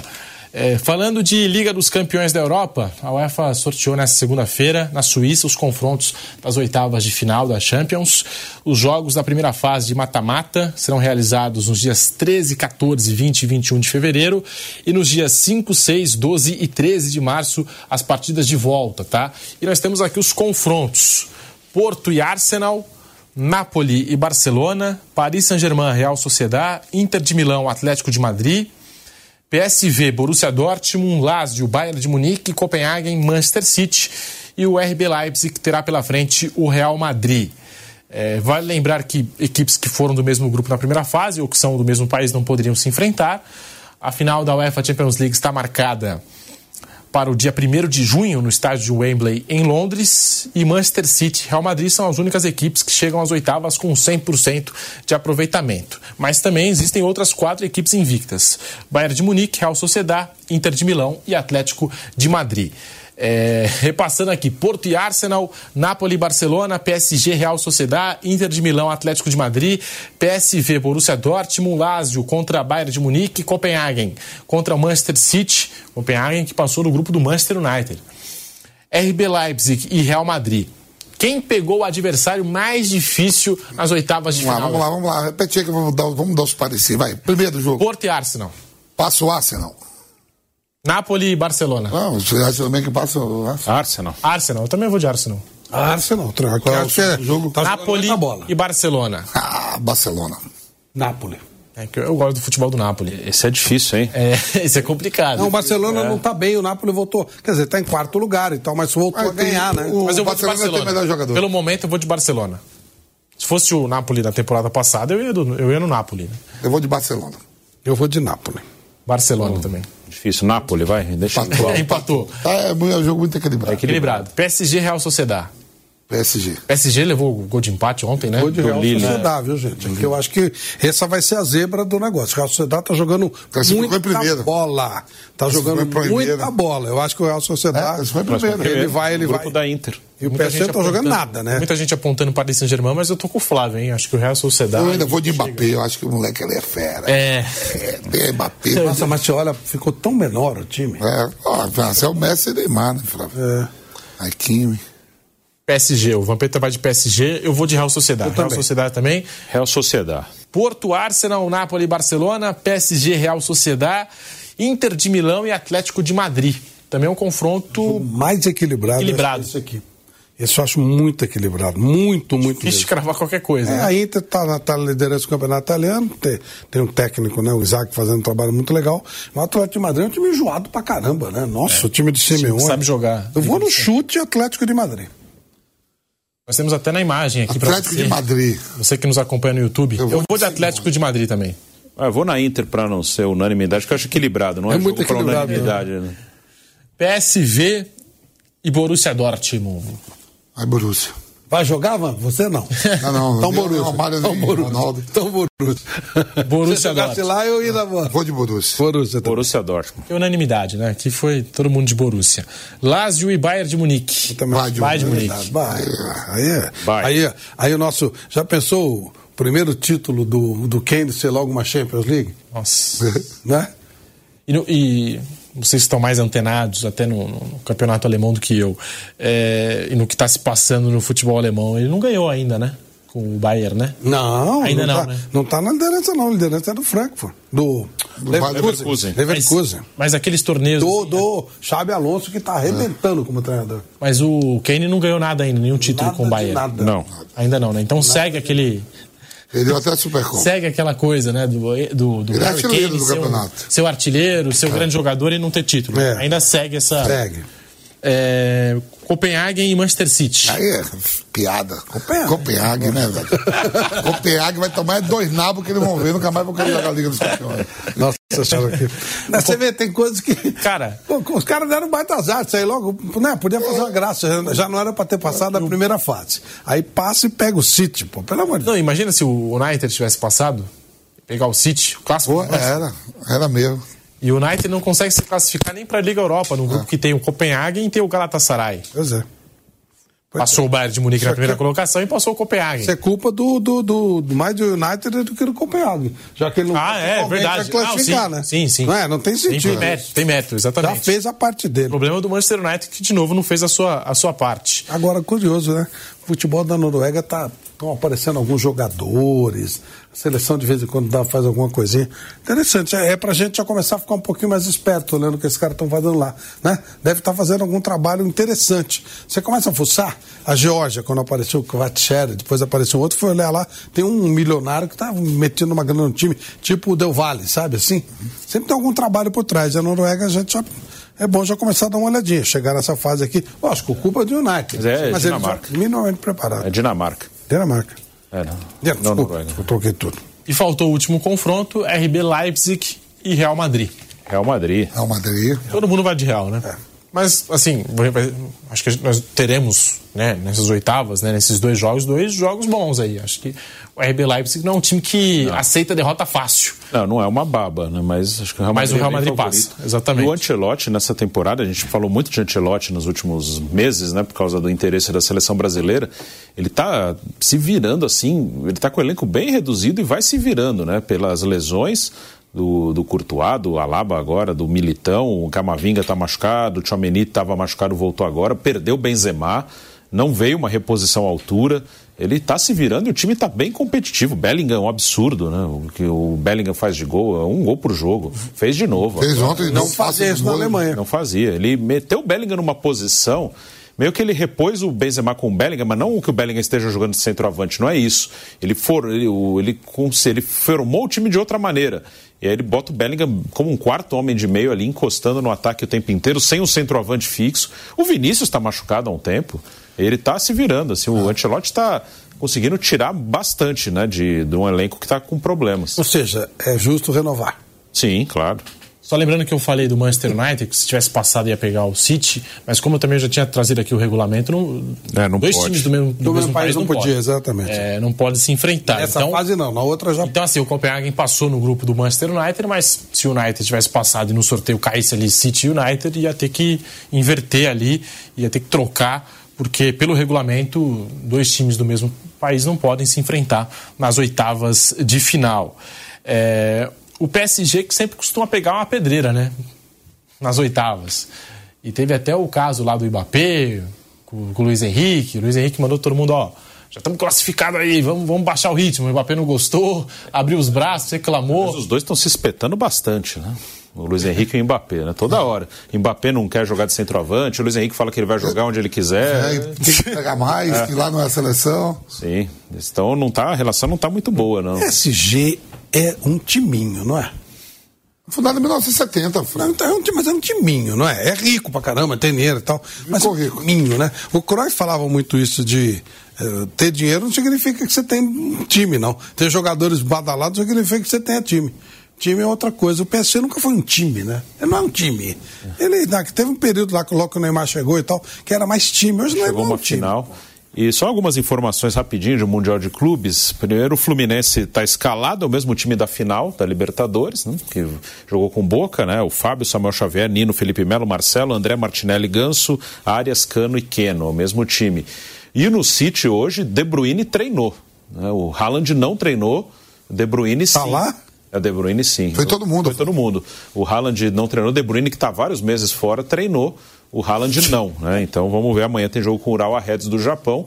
E outra coisa da Copa do Mundo de Clubes lá de 2025, o jornal A Bola de Portugal fala em uma cota de 50 milhões de euros para cada clube participante. Porra, aí os caras vão mesmo, pô. Vai, Corinthians, já paga o estádio com 50 milhões. Pelo amor de Deus, não tem um esquema aí, não. Aí, um esqueminha pá. De novo, né? Já fizeram aquela vez lá, agora eu vou fazer viu de novo. lá o aquela time palhaçada. O time do Benzema caiu fora, não sabe jogar. Já fizeram aquela palhaçada. Botaram nós, botaram nós novo, campeão é. do país. Aí ele falou: Ah, mas ela tinha que ser o campeão de 98. Eu digo: Foi nós também, campeão de 98. Palhaçada. Pá, bocalhão. Campeão da Libertadores. Eu acho que foi o único time que foi o convidado do país sede que é bocalhão, né? Que foi campeão, foi. Esse Corinthians é um gigante, né, rapaz? Uma palhaçada, era pra ter um Gigante, Palmeiras. como Gigante, É, Corinthians. Arboleda. esse- Baita palhaçada, pô. Ô, Capaz de fazer de novo isso aí. Vamos um arrumar um esquema, é aí. participar, é. Vamos arrumar um esquema. Quem tiver dois títulos, vai. Só que agora vai armar, esse- armou em cima do Palmeiras, o Palmeiras foi meio bobinho aquela vez, agora mudou. O Flamengo não dá pra encarar. E o Fluminense vai brigar com o Fluminense na justiça? Fluminense é prazo capaz- de vida. É sobre esse assunto O do. Fluminense é capaz de dar. Fluminense é capaz de virar o tapetão. se É, lógico. Até, até o, sobre esse assunto dos mundiais do, do Corinthians, o, o torcedor do São Paulo e os jogadores ficaram provocando o Corinthians no jogo das lendas aí, São Paulo e Milan. É. É, ganhamos o quarto mundial, porque se o nosso rival considera mundial não de precisa clubes, ganhar Libertadores para ganhar É. Mundial. Hoje ganhamos hoje é o quarto Mundial. Não. Faz É, os tempo caras provocaram lá. o? Corinthians, Faz tempo que eles não vão lá. hein? Sim, caras falou, Lugano Corinthians, falou. É, Faz tempo, faz tempo. Lugano, coitado. Vai defender seu Uruguai, coitadinho. Cicinho vai cantar música, Cicinho. Quer falar de bola. Quer falar de bola. Armaram contra o Milan, falando que eram os caras de 93, metendo os caras de 2005.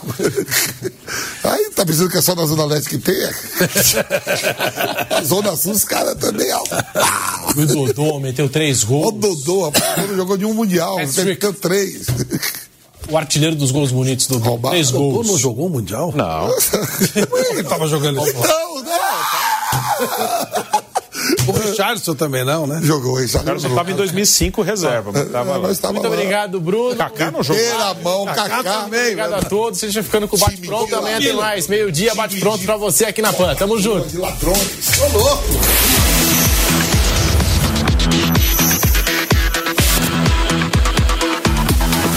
Bate pronto.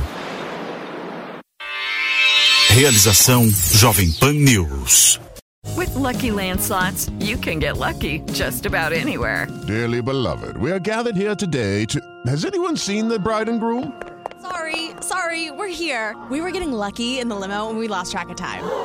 No, Lucky Land Casino, with cash prizes that add up quicker than a guest registry. In that case, I pronounce you lucky. Play for free at LuckyLandSlots.com. Daily bonuses are waiting. No purchase necessary. Void where prohibited by law. 18 plus. Terms and conditions apply. See website for details.